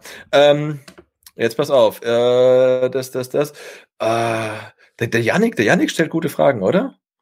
Was? Schwierige ich habe nicht gelesen. Jetzt, jetzt habe ich es eingeblendet. Was sind äh, denn eure drei größten VfB-Spieler? Welcher Spieler verbindet, welchen Spieler verbindet ihr sofort mit dem VfB? Hm. Also, meine drei größten. Das ist immer schwer, weil es ist tagesformabhängig, möchte ich fast schon sagen. Ähm, also für mich ist einer der ganz wichtigen Spiele, wir machen das jetzt mal so wie beim Tennis. Einer spielt den Ball jetzt lang äh, und du äh, passt long, long, long, long Line, ja. Genau, also ich, für mich ist einer, an den ich immer denken muss, sofort, wenn es um VfB geht, äh, Krasimir Balakov ist halt einfach für mich so der Spieler, der mich am meisten, glaube ich, geprägt hat, weil das so auch eine sehr intensive Zeit war äh, mit dem Pokalsieg, magisches Dreieck, Dreieck und so, auch Abstiegskampf und was da nicht so alles war. Deswegen, der erste Spieler ist für mich dann mal Krasimir Balakov. Ähm, ja, bei mir persönlich ist es so, weil ich ähm, bin, glaube ich, damals wirklich so übers magische Dreieck äh, zum, auf den VfB aufmerksam geworden. Hab damals ja aber noch gar nicht hier unten gewohnt, sondern auch in, äh, in Nordrhein-Westfalen, also ganz in der Nähe von Bielefeld und fand das halt irgendwie super, habe das aber auf so einer gewissen Distanz erlebt. Und ich bin dann ja äh, 99, 2000 erst nach Stuttgart ähm, gezogen und habe dann wirklich so persönlich äh, Verbindung oder emo, nicht persönlich, sondern emotionale Verbindung zu einer ganz anderen Spielergeneration. Als ich das erste Mal im Stadion war, das weiß ich noch, ähm, hat der VfB unter Magath ähm, gegen den Abstieg gespielt. Äh, das war ein Spiel irgendwie abends gegen Bremen äh, vor 32.000 Zuschauern. Und, und, und da, da waren so Spieler dabei, die so meinen, mich so geprägt haben. Ne? Und einer von denen war dann ähm, tatsächlich äh, die VfB-Legende ähm, Ademar. Ehrlich. Ich will nicht sagen, dass, der, ich will nicht sagen dass, der, dass es der größte Spieler ist ähm, oder einer der drei größten Spieler von VfB, aber das ist einer, der, der, der bei mir halt so hängen geblieben ist, weil ich ja, weiß, der, der, der, VfB im, im, ähm, im 8 bis 12 Punkte Spiel gegen Energie Cottbus gespielt, gegen den Abstieg und ähm, im Tor stand ja bei Cottbus ähm, der Frank Ross. Ach so. Nee, okay. Frank Ross glaube ich noch. Okay. Und, äh, und der war so unsympathisch halt. Und äh, du weißt noch, dass der Ademar ihn dann irgendwie äh, mit, mit, mit 20 Meter Anlauf dann irgendwie umgetreten hat. Er hat eine gelbe Karte gesehen, das ganze Stadion, also das ganze Stadion, das waren halt wirklich 30.000, hat gejubelt und so. Und das hat sich äh, so, so eingebrannt bei mir in die VfB-Seele. Ja gut, dann mache ich weiter mit einem Spieler, der gar nicht so lang beim VfB gespielt hat, aber dann trotzdem, glaube ich, ein sehr prägender Spieler hier war. Das ist Matthias Sammer. Das ist für mich auch jetzt so mal von allen Fußballern eigentlich für mich der, den ich am besten fand, schon immer. Also bin ein großer Matthias Sommer-Fan. Ähm, ärgert mich ein bisschen, dass er äh, dann auch häufig Verletzungen hatte, gerade dann bei Dortmund, die ihn immer wieder zurückgeworfen haben. Aber auch die Zeit beim VfB fand ich toll. Und ich weiß noch, als dann war ich wahrscheinlich so zwölf oder elf Jahre, da gab es die Möglichkeit immer, also beim Stadion aktuell gab es dann immer die Möglichkeit, einmal in der Woche oder haben wir das alle zwei Wochen, könnte man mit einem Spieler telefonieren und dem äh, Fragen stellen. Also da stand eine Telefonnummer da, die musste man dann zu einer bestimmten Uhrzeit anrufen und konnte Spieler XY eine Frage stellen. Und wenn es eine besonders gute Frage war, wurdest du im nächsten Stadion aktuell mit dieser Frage dann auch abgedruckt. Also natürlich jetzt nicht mit Bild, aber deine Frage wurde abgedruckt und dann eben die Antwort des Spielers. Und also hat, ich habe da nie angerufen, weil ich natürlich in dem Alter auch nicht so unbedingt genau wusste, was ich fragen sollte, sage ich jetzt mal so. Und äh, bei Matthias Sammer musste ich anrufen, weil den fand ich halt einfach toll. Und da habe ich angerufen, äh, kam auch sofort durch, war total aufgeregt und habe ihm die Frage gestellt, ähm, ob er aufgeregt ist, wenn er Elfmeter schießen muss. Und ich kenne die Antwort leider Gottes nicht mehr. aber ah, die Frage war gut. in irgendeinem äh, Stadion aktuell Heft kann man diese Frage noch dann irgendwie 92 oder so. Wenn jemand diese Hefte sammelt, kann er ja mal nachgucken. Äh, da wurde mal eine Frage abgedruckt und dann kann man die Antwort vielleicht auch noch nachreichen. Aber Matthias Sammer so als Fußballer und auch beim VfB, ich fand ihn großartig. Ich habe mich sehr gefreut, als er dann als Trainer kam. Leider nur für ein Jahr. Das kotzt mich auch noch wahnsinnig an, weil ja, für mich ist es einfach ein genialer Typ mit äh, fast einem unerreichten Fachwissen, äh, was das Thema Fußball angeht. Ja, toller Typ. Ja, auf jeden Fall.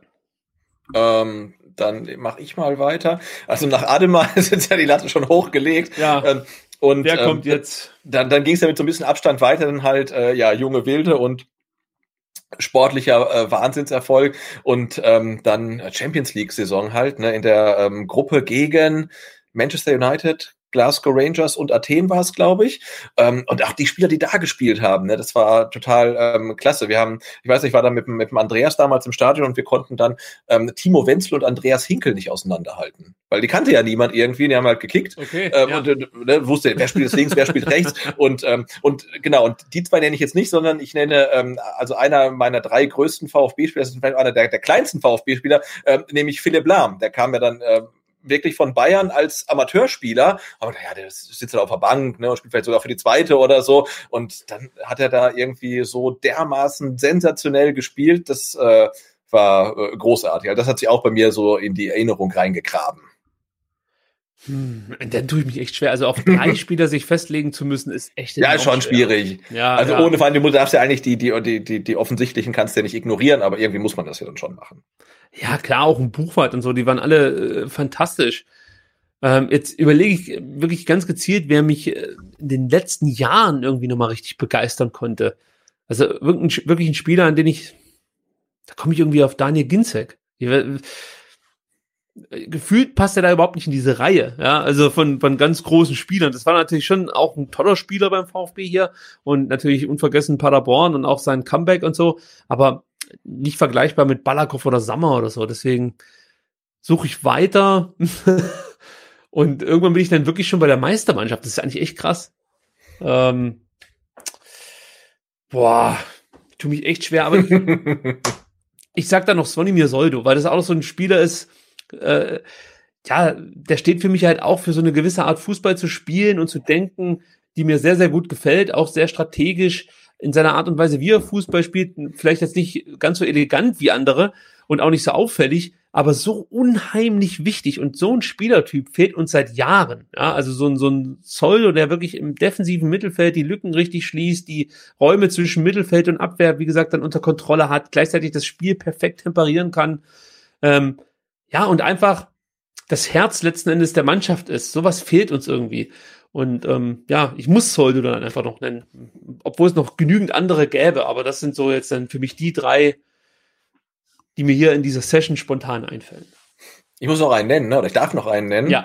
Ähm, guck mal, der, der, der Marc ist immer noch im Chat und äh, der spricht, äh, ähm, äh, nennt Benjamin Pavard. Und ich nenne ihn natürlich auch äh, allein schon wegen seines Passes ähm, auf Carlos Manet im Spiel gegen Kräuter führt. Ähm, aber auch, ich meine, so allein vom Status her, ne, äh, äh Weltmeister, ähm, Torschütze des Turniers bei der Weltmeisterschaft und dann äh, zu den Bayern verkauft und er spielt ja auch tatsächlich dort, jetzt, wenn ich das so aus der Distanz äh, beurteilen kann, eine einigermaßen gute Rolle. Ich meine, das wäre halt auch schon cool gewesen, wenn der VfB äh, die Liga gehalten hätte und so einer halt da geblieben wäre. Ne? Das wäre jemand, um den du eine Mannschaft vielleicht auch hättest auf oder drumherum bauen können. Ähm, insofern nenne ich ihn noch, und das sind halt nur drei, aber es gibt natürlich viele, viele äh, weitere Spieler und Namen, die man da äh, hätte nennen können. Insofern eine schwierige Frage.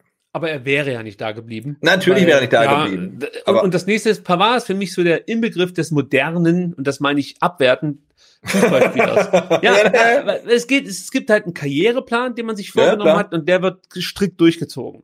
Und das ist etwas, genau das macht für mich so ein Stück weit äh, oder das sorgt für mich dafür dazu, dass ich ähm, eine größere Distanz zu den Spielern und damit dann auch zu meinem Lieblingsverein habe. Ja, weil ich, ich möchte das gar nicht mehr zulassen, dass ich mich dem Ganzen hingebe und jemanden anhimmel und großartig finde, weil ich weiß, ja, ist ja eh nach einem Jahr weg. Und ja. eigentlich ist es traurig. Ja? Also als Pavard Weltmeister geworden ist, spürte ich bei mir schon so eine gewisse Distanz und ich habe ihn viel kritischer gesehen als in der Zeit davor. Ja, da habe ich ihn immer noch so als den jungen, entwicklungsfähigen Spieler äh, angesehen, der natürlich auch mal Fehler macht, aber schon unheimlich weit ist, toller Fußballer. Und als er dann als Weltmeister zurückkam und diese Gerüchte um München immer lauter wurden und eigentlich schon klar war, der wechselt dahin, ähm, habe ich den enorm kritisch be beäugt, ja, und habe äh, auch nicht verstanden, warum er nicht häufiger kritisiert wurde für seine Leistungen in Stuttgart, weil die wirkten in der Abstiegssaison manchmal schon so ein bisschen arrogant und äh, nicht mehr so, äh, äh ich sag mal,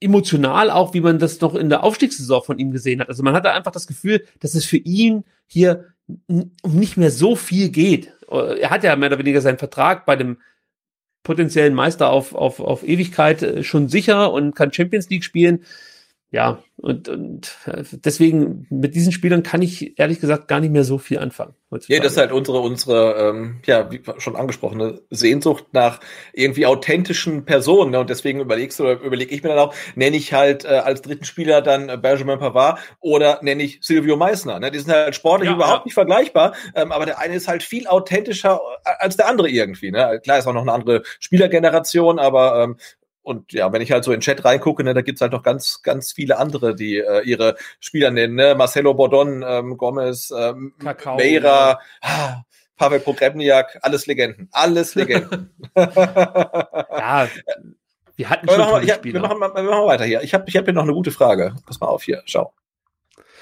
Äh, mit wem würdet ihr euch lieber über Fußball unterhalten? Rino, Hitz, Misslintat oder Krücken? Hm. Also bei mir ist es ja, glaube ich, klar. also. Du willst mit dem Thomas Krücken am liebsten. Nee, du willst mit dem Missintat reden. Ja. ja. Es, also ich habe ja die, das Vergnügen schon mal äh, gehabt, mit ihm ähm, fünf oder zehn Minuten sprechen zu können beim dunkelroten Tisch. Und das ist äh, auch hier wieder was, was Fußball-Sachverstand angeht, einfach großartig, unglaublich. Ähm, aber natürlich auch mit, mit Materazzo würde ich auch gerne mal, äh, gern mal sprechen, natürlich auch mit Thomas Krücken. Aber Misslintat ist ja aufgrund auch dessen, dass er ja äh, diese, diese Statistiktool mit entwickelt hat, schon nochmal jemand, den finde ich einfach unheimlich interessant, weil er äh, einerseits dieses analytische verkörpert, auf der anderen Seite auch diese emotionale Seite hat. Ja, also bei Matarazzo hast du das Gefühl, dass er sehr analytisch arbeitet, wenig emotional ist. Und bei Thomas Sitzesberger würde ich das auch so sagen, dass er jetzt gar nicht so emotional ist in seiner Rolle jetzt, äh, die er beim VfB in den letzten Jahren hatte, ob das jetzt als äh, Vorstandsvorsitzender jetzt ganz aktuell ist oder auch schon in den äh, zurückliegenden Jahren äh, als, als Präsidiumsmitglied. Ähm, ich fand ihn nie besonders emotional, sondern analytisch sehr bedacht und auch sehr klug in seiner Art und Weise über Dinge zu sprechen. Aber ja, das war mir dann ehrlich gesagt auch manchmal Schnuppe. und bei Krücken ist es halt so, das kann ich nicht so richtig greifen. Also natürlich würde ich mich dafür interessieren, wie er Fußball denkt, was er mit jungen Spielern vorhat, aber so, ähm, ja, am meisten spricht mich schon Sven Mislintat an. Da habe ich so einen leichten Man-Crush, muss ich sagen. ja, ich finde es halt ähm, ganz interessant. Ich hatte ja ähm, auch, auch die, die, die Ehre schon mal mit dem Thomas Hitzesberger zu reden, als er noch NLZ-Leiter war ähm, und ähm, also jetzt dann quasi ja den, den Job, den Thomas Krücken übernommen hat. Und ich finde da äh, dieses Spannungsverhältnis ganz interessant aus ähm, Leiter einer Fußballschule, ähm, aber also der sportliche Aspekt, aber auch der pädagogische Aspekt, weil da ist ja genau die Quelle von dem, über das wir uns jetzt beschweren. Also wo ist die, warum fehlt die Identifikation der Spieler mit dem Club? Und, und, und da musst du ja auch sagen, hey, du bist jetzt beim VfB im NLZ und jetzt kommt dann vielleicht ähm, Hoffenheim oder Freiburg und die bieten dir irgendwie ein bisschen mehr und einen Fahrservice. Ähm, und wenn du dich hier nicht durchbeißen willst, da, dann geh halt. Ne? Aber genau da mhm. wird ja eigentlich die Grundlage gelegt, äh, dass die, dass die Spieler äh, ja wieder mehr auf das gucken, was, was sie leisten sollen. Und das hat der Thomas Hitzberger äh, auch damals gesagt. Äh, sie, sie halten die Spieler nicht um jeden Preis. Und wenn einer sagt, hey, ich gehe dahin, weil da kriege ich irgendwie 8,50 Euro im Monat mehr, da muss man sagen, ja, da, dann geh halt. Ne? Und äh, da muss man ja auch schon so ein bisschen nach Charakter ähm, ja, sortieren und wer hilft einem weiter und wer nicht. Und diese Qualitäten liegen nicht unbedingt nur auf dem Platz. Und deswegen finde ich diese Arbeit im NLZ auch äh, brutal spannend. Und äh, da ich auch so ein bisschen eine Tendenz feststelle, dass äh, man, man sich ja oder ich mich persönlich jetzt äh, ver verstärkt oder mehr für die U19 und die U21, aber vor allen Dingen für die U19 interessiere als früher, äh, wäre, glaube ich, für mich eher tatsächlich der interessanteste Ansprechpartner. Auf jeden Fall sehr coole Frage. Und Breaking News, Boris Johnson wurde auf die Intensivstation äh, verlegt. Sebastian, kannst du dir das vorstellen? Ich hatte es mir ja. fast, fast, schon, fast schon gedacht, dass es dem nicht gut geht halt. Das ist schon bitter, ne? Also ich das meine. Ist echt krass. Also, ja. also ich sag mal so, ähm, wenn es Trump passieren würde, also ich möchte nicht, dass er stirbt oder so, aber dann denkt man sich so, ja, äh, hier bekommst du mal äh, ein bisschen was von deiner eigenen Medizin ab, sozusagen. Aber Boris Johnson ist ja auch ein komischer Kollege, aber wenn man das dann so liest, welchen, welchen Verlauf das nimmt, äh, aber gut, nee, vor allem halt die Leute, die halt sagen, ne, irgendwie, ja, Hände schütteln kein Problem und, mhm. und dann geht's dann halt doch echt schnell und dann merkt man halt, dass irgendwie Social Distancing, ähm, Distancing, wo immer es auch geht, gar nicht so eine, so eine verdammt blöde Idee ist halt. Ne? Ähm, Aber auch da möchte ich den großen Herrn Drosten äh, zitieren, der gesagt hat, das ist jetzt nicht die Zeit, um Vorwürfe zu machen und daran möchte ich mich dann auch halten. Ja, nee, keine, keine Frage. Und er hat ja auch am Freitag gesagt, äh, man, man darf gerne rausgehen und laufen, weil da steckt man sich nicht so schnell an. Insofern, ähm, also alles, alles äh, gut. Alles, alles gut. ähm, sollen wir noch eine Frage reinholen? Ja, gerne. Oder, also, oder? du bist heute der Herr der Zeit, sozusagen. Ja. Du sagst, äh, wenn Feierabend ist, ähm, für uns sind das ja jetzt noch, äh, also, die hier, ja, da träumen wir ja sonst von. Guck mal hier, einfach mal, einfach mal Lob. Auch gut, oder? Ich muss mal loswerden, dass ihr das wirklich super macht. Oh nein, das kann ich nicht vorlesen, das schäme ich mich immer so sehr. okay, schnell, schnell, schnell, schnell wieder weg. Ähm, ich sag aber trotzdem Danke, aber ja. das kann ich immer nicht lesen, sowas. Äh. Äh, ja, da, da, das ist eine Frage, da habe ich keine Meinung. Das kommt immer mal wieder auf. Ähm, die Leute sind mit der Fraktion nicht so ganz zufrieden. Ja, ähm, gehöre ich dazu. Fürchterlich. das ist für mich das Also, diese Musik, okay, das muss ich so sagen, wie es ist. Das ist der der Moment, wenn, wenn dieses Geplärre losgeht, ich weiß, Musik ist Geschmackssache und da kann man eigentlich nicht drüber streiten, äh, weil natürlich jemand findet es total toll und ich finde es jetzt halt scheiße, aber trotzdem, das ist für mich der Moment, wo ich am liebsten im Erdboden versinken würde. Wenn die anfangen, dieses Geplärre zu, äh, vorzuspielen, ist das ist für mich die absolute Hölle. Das Einzige, was es erträglich gemacht hat, ist wirklich der Aspekt, dass jetzt die Brenzband damit macht, weil das finde ich irgendwie cool, ja, weil für die Jungs ist es mit Sicherheit nochmal eine besondere Wertschätzung, dass sie da im Stadion gespielt werden. Und da denke ich mir, die haben sie, ich weiß nicht, da, da, damit erreicht man einfach mein Herz, sage ich jetzt mal. Aber ich erinnere da wirklich an dieses Relegationshinspiel gegen Union Berlin, wo der Sänger von der Fraktion vor der Cannstatter Kurve steht und ich meine, jeder äh, signalisiert ihm, verpiss dich einfach und sing nicht irgendeinen Schrott, verpiss dich jetzt einfach. Und der steht da, alle jetzt, alle jetzt und singt da sein Lied. Und ich denke mir die ganze Zeit, nee, das möchte wirklich kein Mensch hören gerade aktuell. Es gibt bestimmt Leute, die es hören wollen. Also Entschuldigung schon mal dafür, das äh, möchte ich schon mal sagen. Es gibt bestimmt Leute, die finden es total toll. Aber für mich ist dieses Lied da, da kommt's mir hoch, wirklich. Also das ist so ein Gejammer und Gejaule, fürchterlich. Also ganz ehrlich, ja. Und jetzt soll ich sagen, welche Musik besser wäre? Das ist halt die Frage, ne? Ähm. Ein Stern von DJ Ötzi würde ich eher hören wollen um als Gottes Willen. Nein, natürlich nicht. Aber äh, weiß ich nicht. Also ich kann, eine Hymne, eine Fußballhymne zu schreiben, ist, glaube ich, die Königsdisziplin unglaublich schwer. Und ich glaube, wenn du es dir vornimmst, und das ist, das ist mein Kritikpunkt, mein Hauptkritikpunkt an diesem Lied. Du merkst, dass sich da Leute hingesetzt haben und sich gesagt haben, so jetzt schreibt man mal einen Fußballsong. Und da kommt es mir halt einfach schon hoch, weil das komplett random, äh, komplett austauschbar ist. Also, ob da jetzt vom VfB gesungen wird oder von Waldhof Mannheim, ist scheißegal. Ja, und das ist mein Punkt. Nichts in diesem Song spricht mich als Stuttgarter, als VfB-Fan direkt an. Ja, da, da sind halt die Sänge von der Cannstatter, äh, die Gesänge von der Cannstatter Kurve äh, für mich viel, viel mehr VfB und sprechen mich viel mehr an irgendwie. Ähm, also ich wüsste nicht, was man da spielen sollte, aber ich brauche auch nicht unbedingt diese Hymne, auch wenn ich es cool finde, wie in Köln zum Beispiel oder so, äh, wenn es halt einfach ein Lied gibt, das man sofort mit dieser Stadt oder mit diesem Verein verbindet. Aber wenn es das nicht gibt, dann finde ich es doch viel schlechter, einfach so ein generisches Scheißlied da irgendwie vorne wegzuspielen. Schlimm. Guck mal, gleich, also da, da gibt's, da gibt's äh, hier im Chat gibt's da, gibt's da Widersprüche. Wahrscheinlich kriegen wir gleich den, den dritten Daumen nach unten. Aber äh, also ich weiß nicht, ich, ich kann, also mir gibt der Song jetzt auch nicht so richtig viel. Ich finde jetzt auch nicht so so kacke, aber ich gebe dir schon recht. Ähm, ich, ich, ich glaube, so eine, so, ein, so eine Hymne muss sich das Stadion quasi aussuchen. Ne? Du kannst die nicht schreiben und sagen, hey Fans, hier ist eure äh, VfB-Hymne und singt die mal oder so. Ähm, aber das muss entstehen. Also finde ich, also das muss halt irgendwas sein, was die Fans annehmen und ähm, was dann wirklich die, der Großteil der Fans einfach dann auch wirklich emotional berührt, ein Stück weit.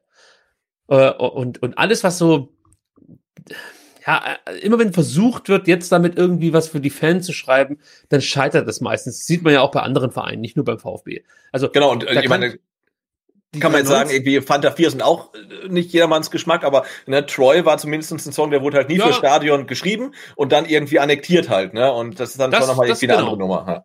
Ich empfehle da wirklich die 390-Ausgabe, als sie sich genau mit diesem Thema auseinandergesetzt haben und alle ähm, ja, Vereinshymnen mal gespielt haben. Und du merkst halt wirklich, dass das ist immer dasselbe Schema, was da abgespielt wird. Und das ist das, äh, was dazu führt, dass äh, ich mich mit diesem Song dann zum Beispiel auch nicht identifizieren kann.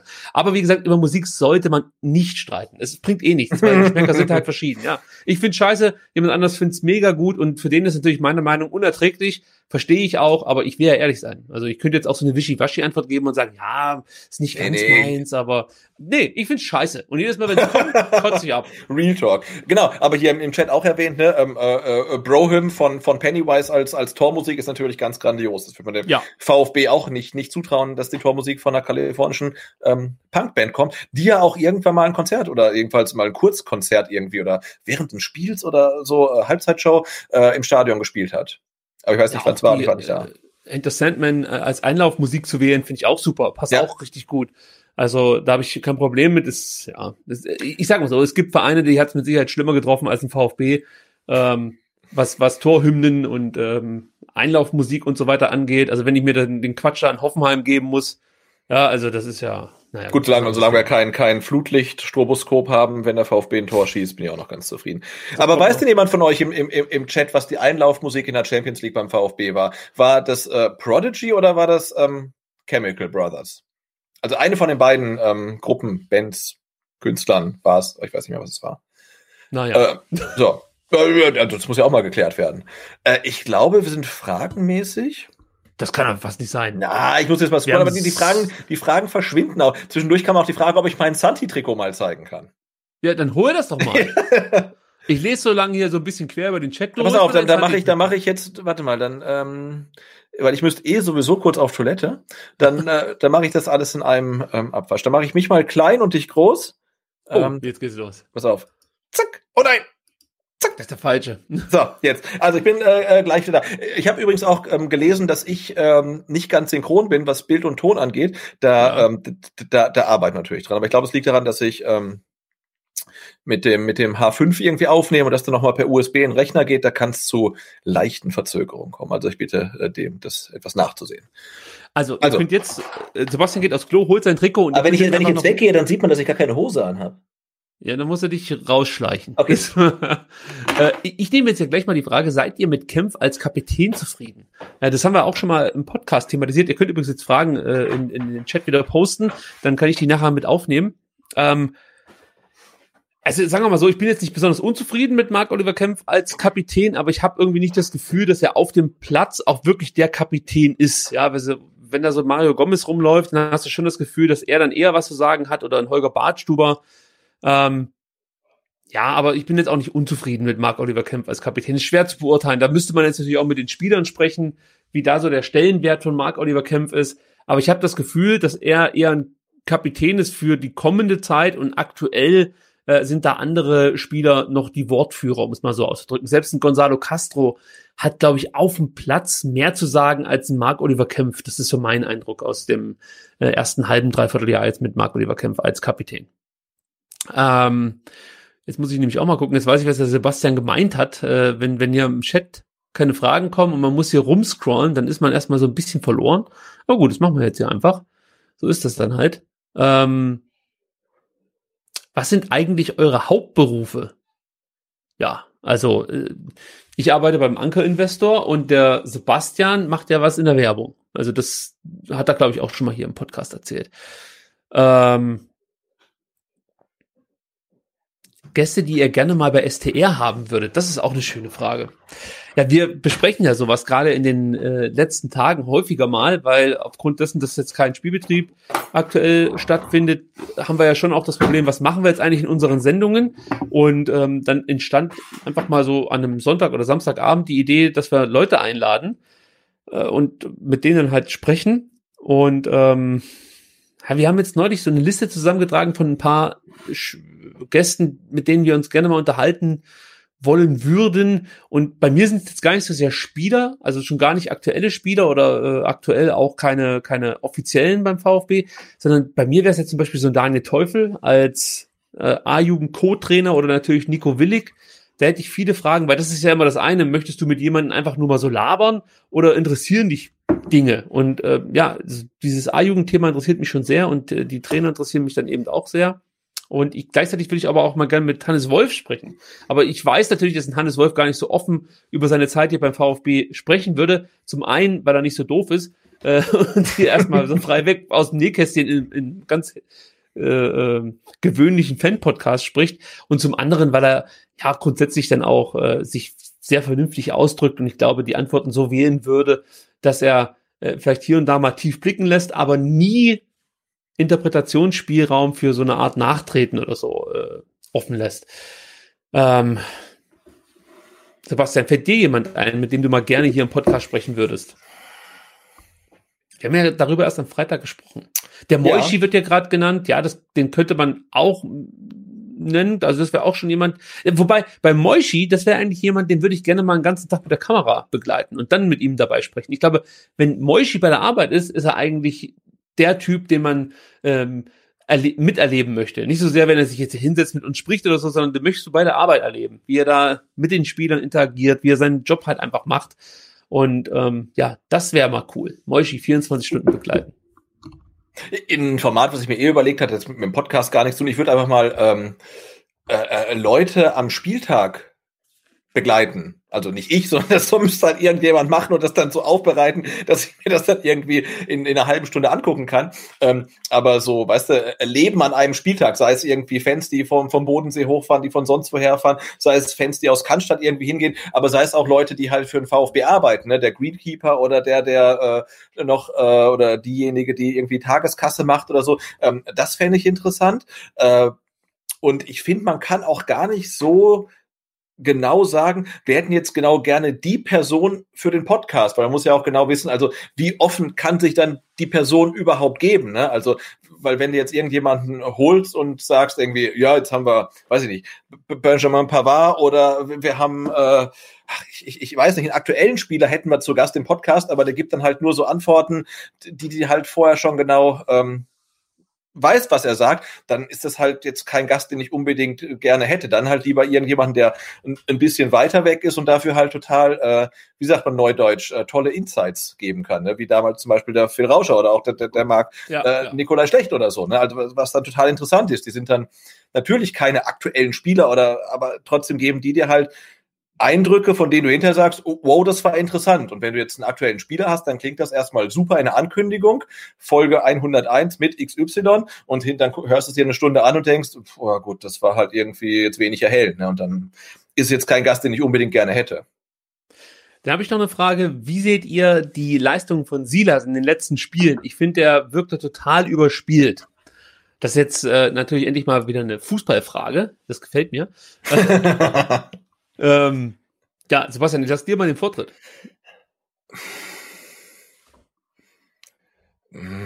Also ich glaube, er ist halt so ein Spielertyp, der relativ schnell überspielt wirkt, ne? Weil er halt äh, äh, gefühlt entweder er steht oder er rennt. Ne? Aber er ist ja keiner, der irgendwie ja, so, so dazwischen gibt's ja irgendwie nichts. Ne? Der, der, der, der ist im Sprint, der macht Dribblings, ähm, entweder sie klappen, dann ist es super, oder er verliert sie, dann denkt jeder, oh, um Gottes Willen, er da wieder verstolpert. Also, und, und er ist jetzt, wir hatten es neulich schon mal, immer noch 19, mittlerweile 20, 20 oder so. 20, genau. Ja. Also denke ich, ein Spieler, der auch relativ schnell überspielt sein darf einfach.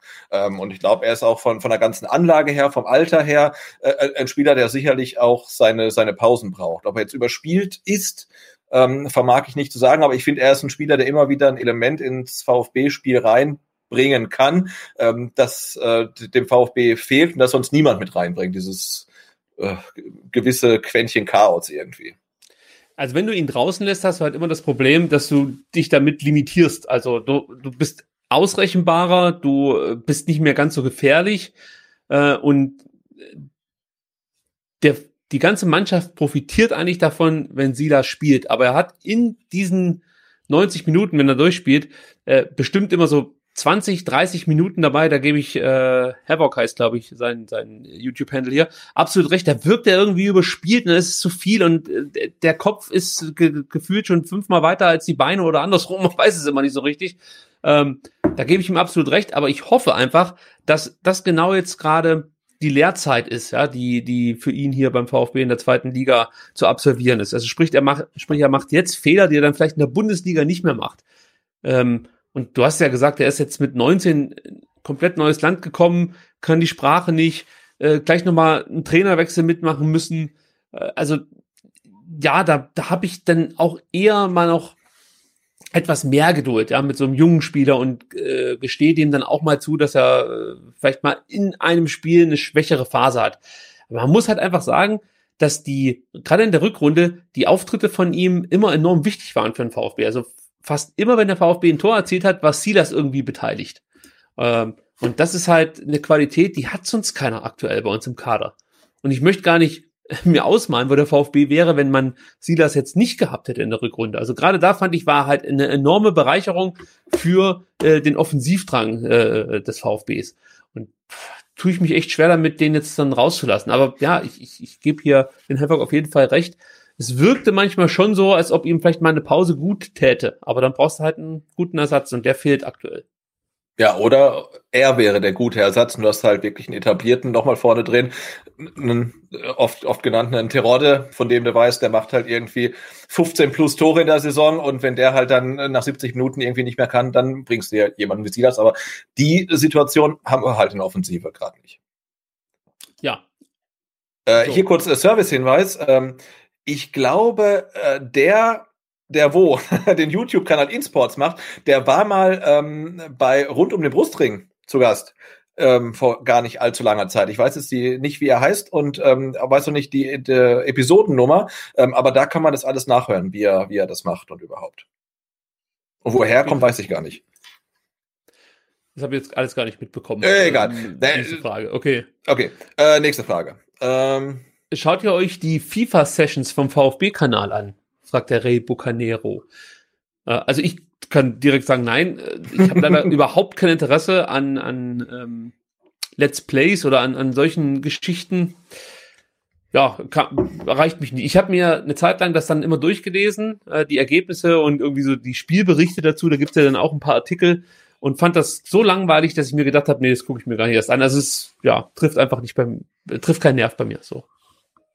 äh, ja, geht mir ähnlich. Also, nee, also, weiß nicht. Ich würde gern sagen, ich finde, ich, ich habe kein Problem mit E-Sports, aber ich würde gerne sagen, ich finde es total geil und gucke mir irgendwas alles an, aber irgendwie interessiert es mich halt einfach nicht. Aber mich interessieren auch keine Spiele äh, von, von Bayern, die gucken mir auch nicht an. Also, weiß nicht, ist, ist, ja, ist so. Also, wenn, wenn Aber den Neckermann gucke ich mir zum Beispiel gerne an, wenn der online spielt. Das muss ich wirklich sagen. Also das ist immer eine Wonne, wenn der in seinem Truck sitzt und durch ja, Europa, muss man ja sagen, düst. Also das kann ich jedem empfehlen auf Twitch. wo fährt er? Er fährt auf Twitch. Ja, Twitch ja. ist, äh, das, okay, das ist so wie für uns Ältere, wie, wie YouTube, nur anders. Ja, so kann man sagen. Eigentlich die, ich glaube, inzwischen populärere Plattform, was so Let's Plays angeht und so. Äh, dann nochmal hier eine Frage, die finde ich auch gut. Würdet ihr gern mal ein VfB-Spiel bei Sky kommentieren, Sebastian? Stell dir Nee. vor, Nee, nee, Ah. nee. weil du es dir nicht zutraust oder? Nee, also, ich glaube, ich traue es mir nicht zu und ich glaube, uns reizt mich auch irgendwie nicht. Also was ich geil finde, ist Fanradio. Das ist das Einzige, was ich auch gerne mal machen würde, weil so ganz klassisch kommentieren ist schwierig, weil es wäre halt komplett, ich wäre halt immer nur für den VfB. Ja? Also ich würde halt bei jeder Aktion den Gegner dann äh, äh, ähm, irgendwie die Schuld versuchen in die Schuhe zu schieben und äh, würde Abseitsstellungen erkennen, die es so gar nicht gibt. Wahrscheinlich nach dem Abstieg erneut an so schwarzen Tag in der Vereinsgeschichte kommt. Wir können es nur in aller Form entschuldigen, dass es zu den technischen Problemen gekommen ist. Die Stabilität, die Stabilität des Wählers lässt trotz intensiver Bemühungen und vorausgegangener Testläufe aktuell keine elektronische Abstimmung zu.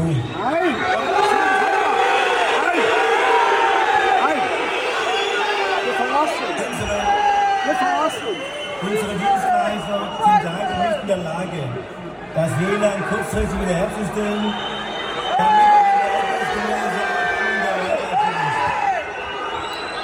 Und uns bleibt daher keine andere Wahl, als festzustellen, dass es nicht möglich ist, die Versammlung ordnungsgemäß fortzuführen.